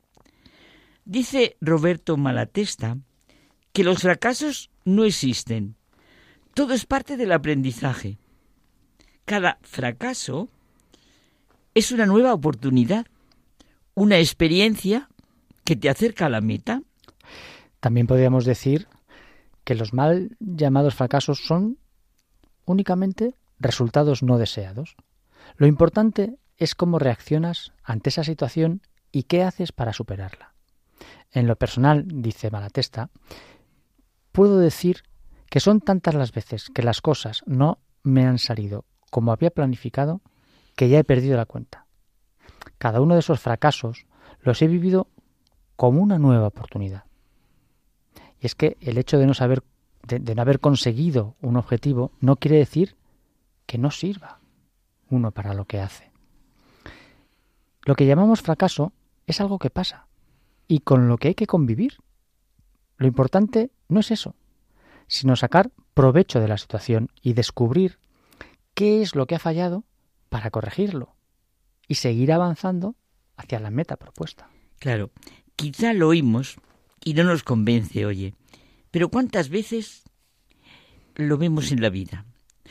Hay una historia china, que seguro que la conoces, que cuenta que un anciano labrador tenía un viejo caballo para cultivar sus campos. Un día el caballo escapó a las montañas. Cuando los vecinos del anciano se acercaban para condolerse con él y lamentar su desgracia, el anciano les repitió Mala suerte, buena suerte, eh, quién sabe. Una semana después el caballo volvió con una manada de caballos salvajes. Entonces los vecinos felicitaron al labrador por su buena suerte. Este le respondió Mala suerte, buena suerte, quién sabe. Cuando el hijo del labrador intentó domar uno de aquellos caballos salvajes, cayó y se rompió una pierna. Todo el mundo consideró esto como una desgracia, pero no así el labrador, que se limitó a decir otra vez mala suerte, buena suerte, quién sabe. Unas semanas más tarde, el ejército entró en el poblado y fueron reclutados todos los jóvenes que se encontraban en buenas condiciones. Cuando vieron al hijo del labrador con la pierna rota, lo dejaron tranquilo. ¿Había sido buena suerte? ¿Mala suerte? ¿Quién sabe? Y es verdad, es que en el fondo esto nos permite ver que la vida solo es posible analizarla desde la perspectiva. Porque nunca sabes si realmente lo que te pasa es bueno o mal, ¿no? Todo lo que a primera vista parece un contratiempo puede ser un disfraz del bien. El revés de lo que nos hace sufrir puede ser después algo fecundo y positivo. Y lo que parece deseable, agradable a primera vista, puede ser perjudicial. Fíjate, yo he leído hace poco uno de los cuentos cortos que te he dicho que estaba ah, leyendo de Chekhov. Hay uno que se llama Ariadna y que precisamente habla cómo el protagonista se enamora perdidamente de una, de una mujer en el que él proyecta todas las cosas buenas, ¿no? Y, y luego, claro, pues acaba pasando un poco lo que aquí, ¿no? Que, que no es solo todo lo que parece. Entonces, eh, si lo reflexionamos, y vamos a nuestra propia experiencia, a lo que nosotros mismos o a personas que, que queremos mm, les ha ocurrido, tendremos la convicción profunda de que esto verdaderamente es así. Sí, yo tengo una amiga y que nos oye, y no le importa ni siquiera que diga su nombre, Teresa, que lo que ella ha pasado con su cáncer, cómo le ha servido en la vida y a ella misma, y cómo montones de veces el sufrimiento ayuda muchísimo a una persona. Es, es maravilloso. Todo lo que a primera vista parece un contratiempo, puede ser un disfraz del bien. El revés, como tú decías, de lo que nos hace sufrir puede ser después algo fecundo y positivo. Y lo que parece, como tú has dicho, deseable, pues no lo es. La experiencia es la mejor maestra. Dicen que por eso sus lecciones a veces son tan caras. Sus honorarios son altos, es cierto, pero lo que ella enseña es difícil de olvidar. Quevedo en el siglo XVII escribió la letrilla de Poderoso caballeros don dinero. No voy, no nos vamos a entretener, ni en el estribillo ni en los versos, en lo que, como es propio de Quevedo, de manera genial, nos presenta eso, solo el poder del dinero. Bueno, y también de otro literato español del siglo XVI, Tirso de Molina, la conocida expresión, no es más rico el que más tiene, sino el que menos ha de menester. Vamos a la persona, a las consecuencias de las respuestas de las personas. Yo no sé, José Manuel, si hemos comentado alguna vez nosotros una afirmación de Gilbert Cerdón, que un billete de diez mil francos varía de aspecto según la mano de quien lo mm. tiene. Y es que es verdad, ¿eh? es real que en la vida eh, lo importante son las respuestas que damos a las situaciones, la respuesta que damos a lo que puede de momento parecer un éxito o un fracaso. Lo que más importa, como he dicho antes, es el modo en que respondemos a lo que experimentamos en la vida. Lo que nos dice Jesucristo. Y yo es que me lo repito diariamente, ¿eh? pero mm, diariamente desde luego, y a veces varios momentos al día. Lo que mancha, lo que me hace daño, no es lo que viene de fuera, sino lo que me sale de dentro. Aunque suene teórico, es cierto que en esta vida no hay éxitos ni fracasos, solo consecuencias. Dice Víctor Frank, que cada día me gusta más, que en una estadística hecha a 8.000 estudiantes en Estados Unidos, resultó que el 75% tenía como meta principal dotar de sentido su vida. Bueno, es que es una realidad, un hecho cotidiano, que cada uno da el sentido a lo que ocurre. Es la vida como tal la que nos cuestiona. Sí, somos nosotros los preguntados por la vida, como tú decías, por las circunstancias situaciones concretas en las que nos encontramos. Somos cada uno personalmente el que ha de responder a lo que llamamos la vida y responsabilizarnos ante ella. Los mismos hechos, sean de enfermedad, éxito, fracaso, una agresión, satisfacción, provocan reacciones completamente distintas. Y esto pasa porque somos seres libres y responsables. No somos el mero producto de las circunstancias familiares, económicas, sociales. No. Cada uno da su propia respuesta y moviliza su caudal humano. ¿Verdad que en cada momento viviéramos esto y fuéramos conscientes de qué respuesta doy? Nuestra grandeza y felicidad está en poner todo nuestro caudal, entero pequeño, al servicio de los demás, en lo que más puede contribuir al bien que no sean palabras teóricas, a la verdad, a la justicia, a la belleza. No estemos esperando de la vida, sino viendo lo que se espera de nosotros en las circunstancias concretas en las que nos encontremos. Es verdad que hay momentos cumbres, respuestas que marcan gran parte del camino. La altura de una cordillera no se mide por la altura de un valle, sino por la altura del pico más elevado. Así también, en la vida, son los picos los que deciden sobre el sentido de ésta, de manera que un solo momento puede dar sentido retroactivamente a toda ella. Qué experiencia la de, Víctor Frank en el campo de concentración. Fíjate, allí aprendió que el hombre es el que decide. Inventar cámaras de gas o entrar en ellas musitando una oración. Somos consecuencia de lo que nosotros mismos vamos decidiendo en los picos más altos y los más cotidianos de nuestros valles. Esto es que es muy importante. Aunque hayamos desaprovechado mucho tiempo, siempre podemos superarnos por un autorreconocimiento y un reconocimiento como el de Dimas en la cruz, el de la mujer adúltera, el de Zaqueo, Agustín de Hipona y tantos y tantos convertidos que se dieron cuenta de lo que realmente era la vida. Qué bonitas respuestas has buscado. La de Dimas, la de la mujer adúltera, la de Zaqueo, Agustín, preciosas respuestas. Es que la historia, ¿qué es eso? Precisamente lo que los hombres van respondiendo. Y el cristianismo es la historia de los convertidos a Cristo, de los que se encuentran con Cristo. En esta vida no hay ni éxitos ni fracasos, insistimos, solo consecuencias, porque como nos dice Víctor Fran, somos los preguntados por la vida. A ver qué respondemos. Efectivamente. Bueno, y como habitualmente hacemos, mandamos un saludo a José María. A José María, eh, desde aquí, que sabemos que nos escuche, y que le gusta mucho. Muchísimo. Gracias, José María. Hasta la semana que viene.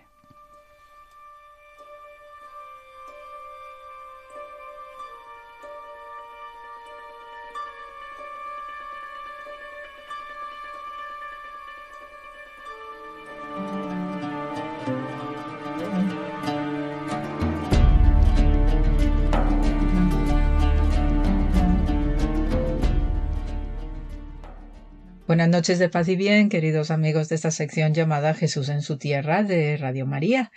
Y bien, pues esta semana eh, os voy a transmitir buenas noticias desde el punto de vista arqueológico y que también pues suponen un hito importante desde el punto de vista de la historia de Tierra Santa. Y más en estos tiempos tan convulsos y tan revueltos que ya todo el mundo conocéis en la, realidad próximo oriental. Y es especialmente el hallazgo de un resto bizantino de una basílica bizantina con unos mosaicos maravillosos y con una inscripción también fenomenal y fantástica porque cuando aparecen inscripciones eh, sean lapidarias sean un mosaico sea algún manuscrito pues siempre se agradece muchísimo para el registro arqueológico y sobre todo el periodo histórico de que, hay que destacar no que, es importante no para la historia de eh, Tierra Santa. Entonces eh, el hallazgo fenomenal, pues ha tenido lugar en la localización o en la ciudad de Taibe que etimológicamente significa eh, que trae cosas buenas, ¿no? Y efectivamente, pues nos ha traído, eh, eh, arqueológicamente hablando y también para, para lo que es la historia cristiana de este lugar, pues hallazgos extraordinarios, o sea que nos ha ofrecido sus bondades. En esta ciudad de Taibe, que se encuentra entre Nazaret y entre y Shean, está hacia la zona sur del mar de Galilea y el río Jordán. Entonces, precisamente por el hallazgo de época bizantina que tenemos del siglo V de era cristiana, pues se nos confirma eh, lo que es en esta zona del valle de Jezreel, que conecta directamente con el monte Tabor, el monte de la transfiguración, eh, conecta con la sospecha que ya tenían las autoridades israelíes acerca de eh, la presencia cristiana en esta parte del país. Obviamente tenemos otras localizaciones en el norte de Israel donde sí se había un sentido más lógico ¿no? de presencia cristiana, sobre todo orientado hacia el Mediterráneo por las conexiones ¿no? de marítimas de, de que ponen en contacto cristianos de Chipre, de Anatolia y más allá. Pero en esta parte, pues realmente es un hito el haber encontrado este resto cristiano de época bizantina y sobre todo porque también ya pues nos confirma otros periodos históricos más antiguos que era también lo que eh, te suele dar eh, la pista o el chivato de por qué hay este, esta estructura, esta basílica bizantina, porque también sabemos desde el punto de vista del registro arqueológico que cuando eh, se dan ciertos asentamientos de época más tardía, más cercano a nosotros, es porque desde antiguo estos sitios ya estaban habitándose. Y eso pues nos confirma que hay una continuidad por las bondades del terreno, porque este valle de Jezreel pues realmente es verde, es fecundo, también tiene estos, estas aguas dulces alrededor, como el mar de Galilea y el río Jordán, y entonces pues esto eh, nos, nos alegra muchísimo, de verdad, ¿no? El que se siga trabajando a un nivel científico, a nivel arqueológico y sobre todo contextualizando la historia de, del antiguo Israel, la historia de Tierra Santa este sitio de Taibé, pues eh, parece ser que está conectado y se sospecha también desde épocas más antiguas con el faraón Tutmosis III de Egipto. Y esto ya pues también es un dato importante pues para ubicar y, y asentar históricamente esta parte del país sobre todo porque en Bet Shean eh, sabemos, ¿no? El Betchean que se ve ahora, que es un lugar monumental, pues ahí eh, eh, lo que se ve principalmente es el aspecto helenístico romano, pero tiene una pequeña colina, un tel, como llamamos arqueológicamente hablando, donde ahí estaba viviendo la ciudad cananea de Betchean con un, eh, digamos, una mansión, un palacio del gobernador egipcio de turno en esta parte de, de, la ciudad.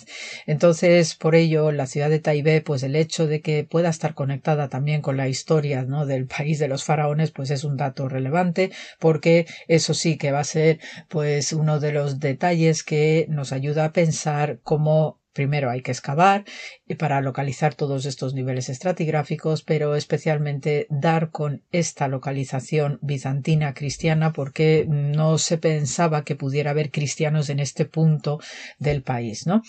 El caso es que esta basílica que ya se había localizado, ¿no? Por lo menos la planta en el 2021, pues finalmente hace unos días se ha publicado los resultados de la excavación y desde la, la fotografía aérea que he podido ver, pues sí se ve unos mosaicos preciosos y especialmente llamativa es una inscripción en griego que dice así eh, es una inscripción que se colocaba a la entrada de la basílica y dice eh, dedicado ¿no? al Cristo Hijo nacido de María. Esta es la obra del obispo Teodosio y del monje Tomás. Dice cualquiera que entre a esta se entiende iglesia o basílica, no que rece por ellos. Entonces, desde el punto de vista de los registros eh, cristianos bizantinos, sabemos de la existencia de este obispo Teodosio que tenía su base precisamente en la ciudad vecina de Bechean.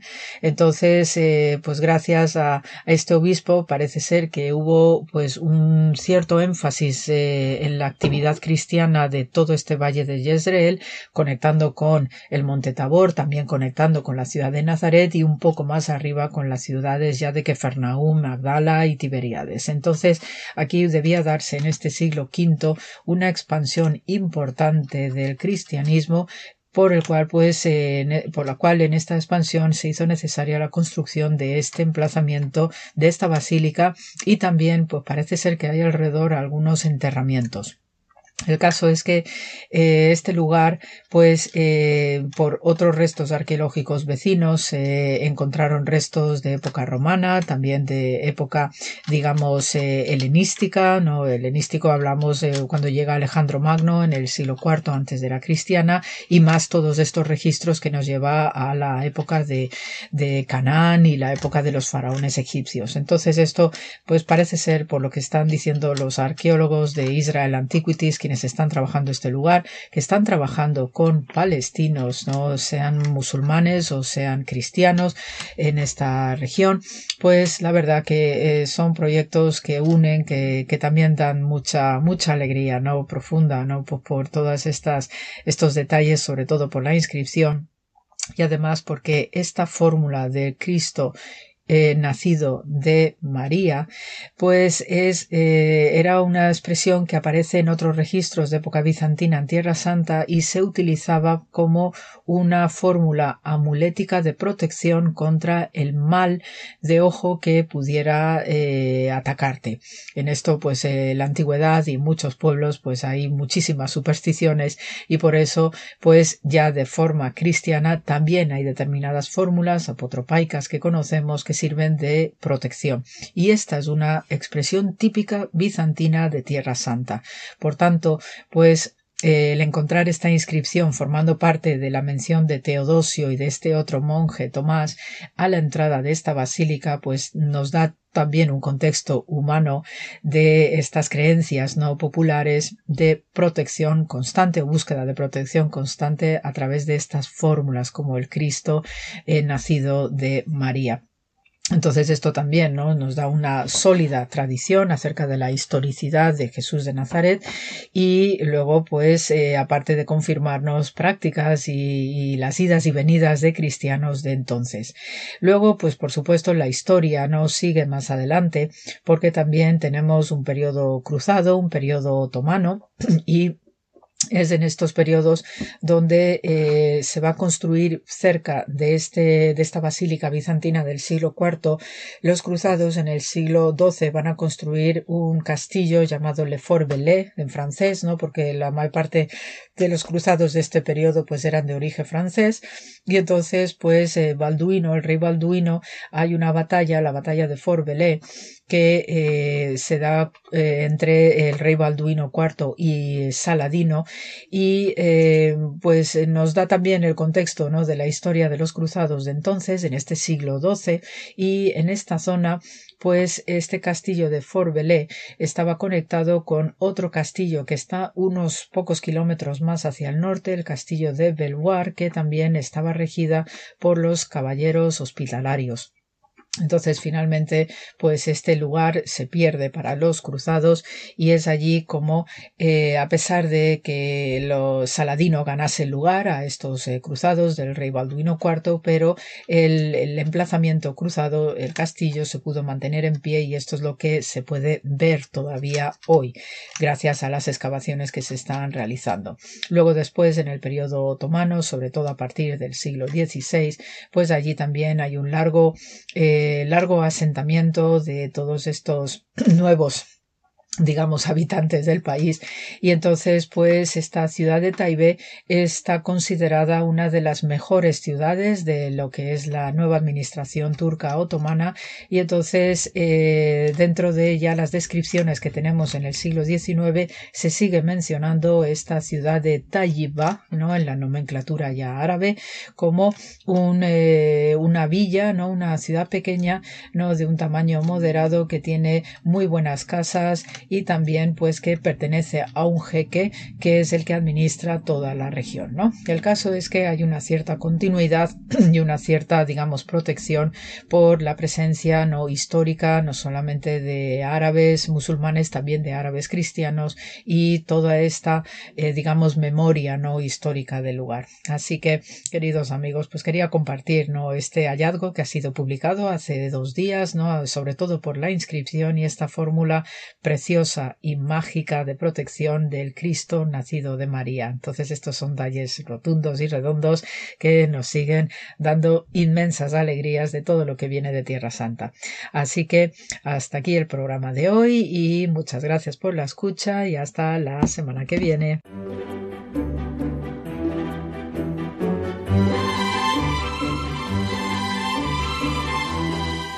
Muchas gracias por habernos acompañado. Nos despedimos hasta la próxima semana en la que estaremos celebrando el 25 aniversario del nacimiento de Radio María.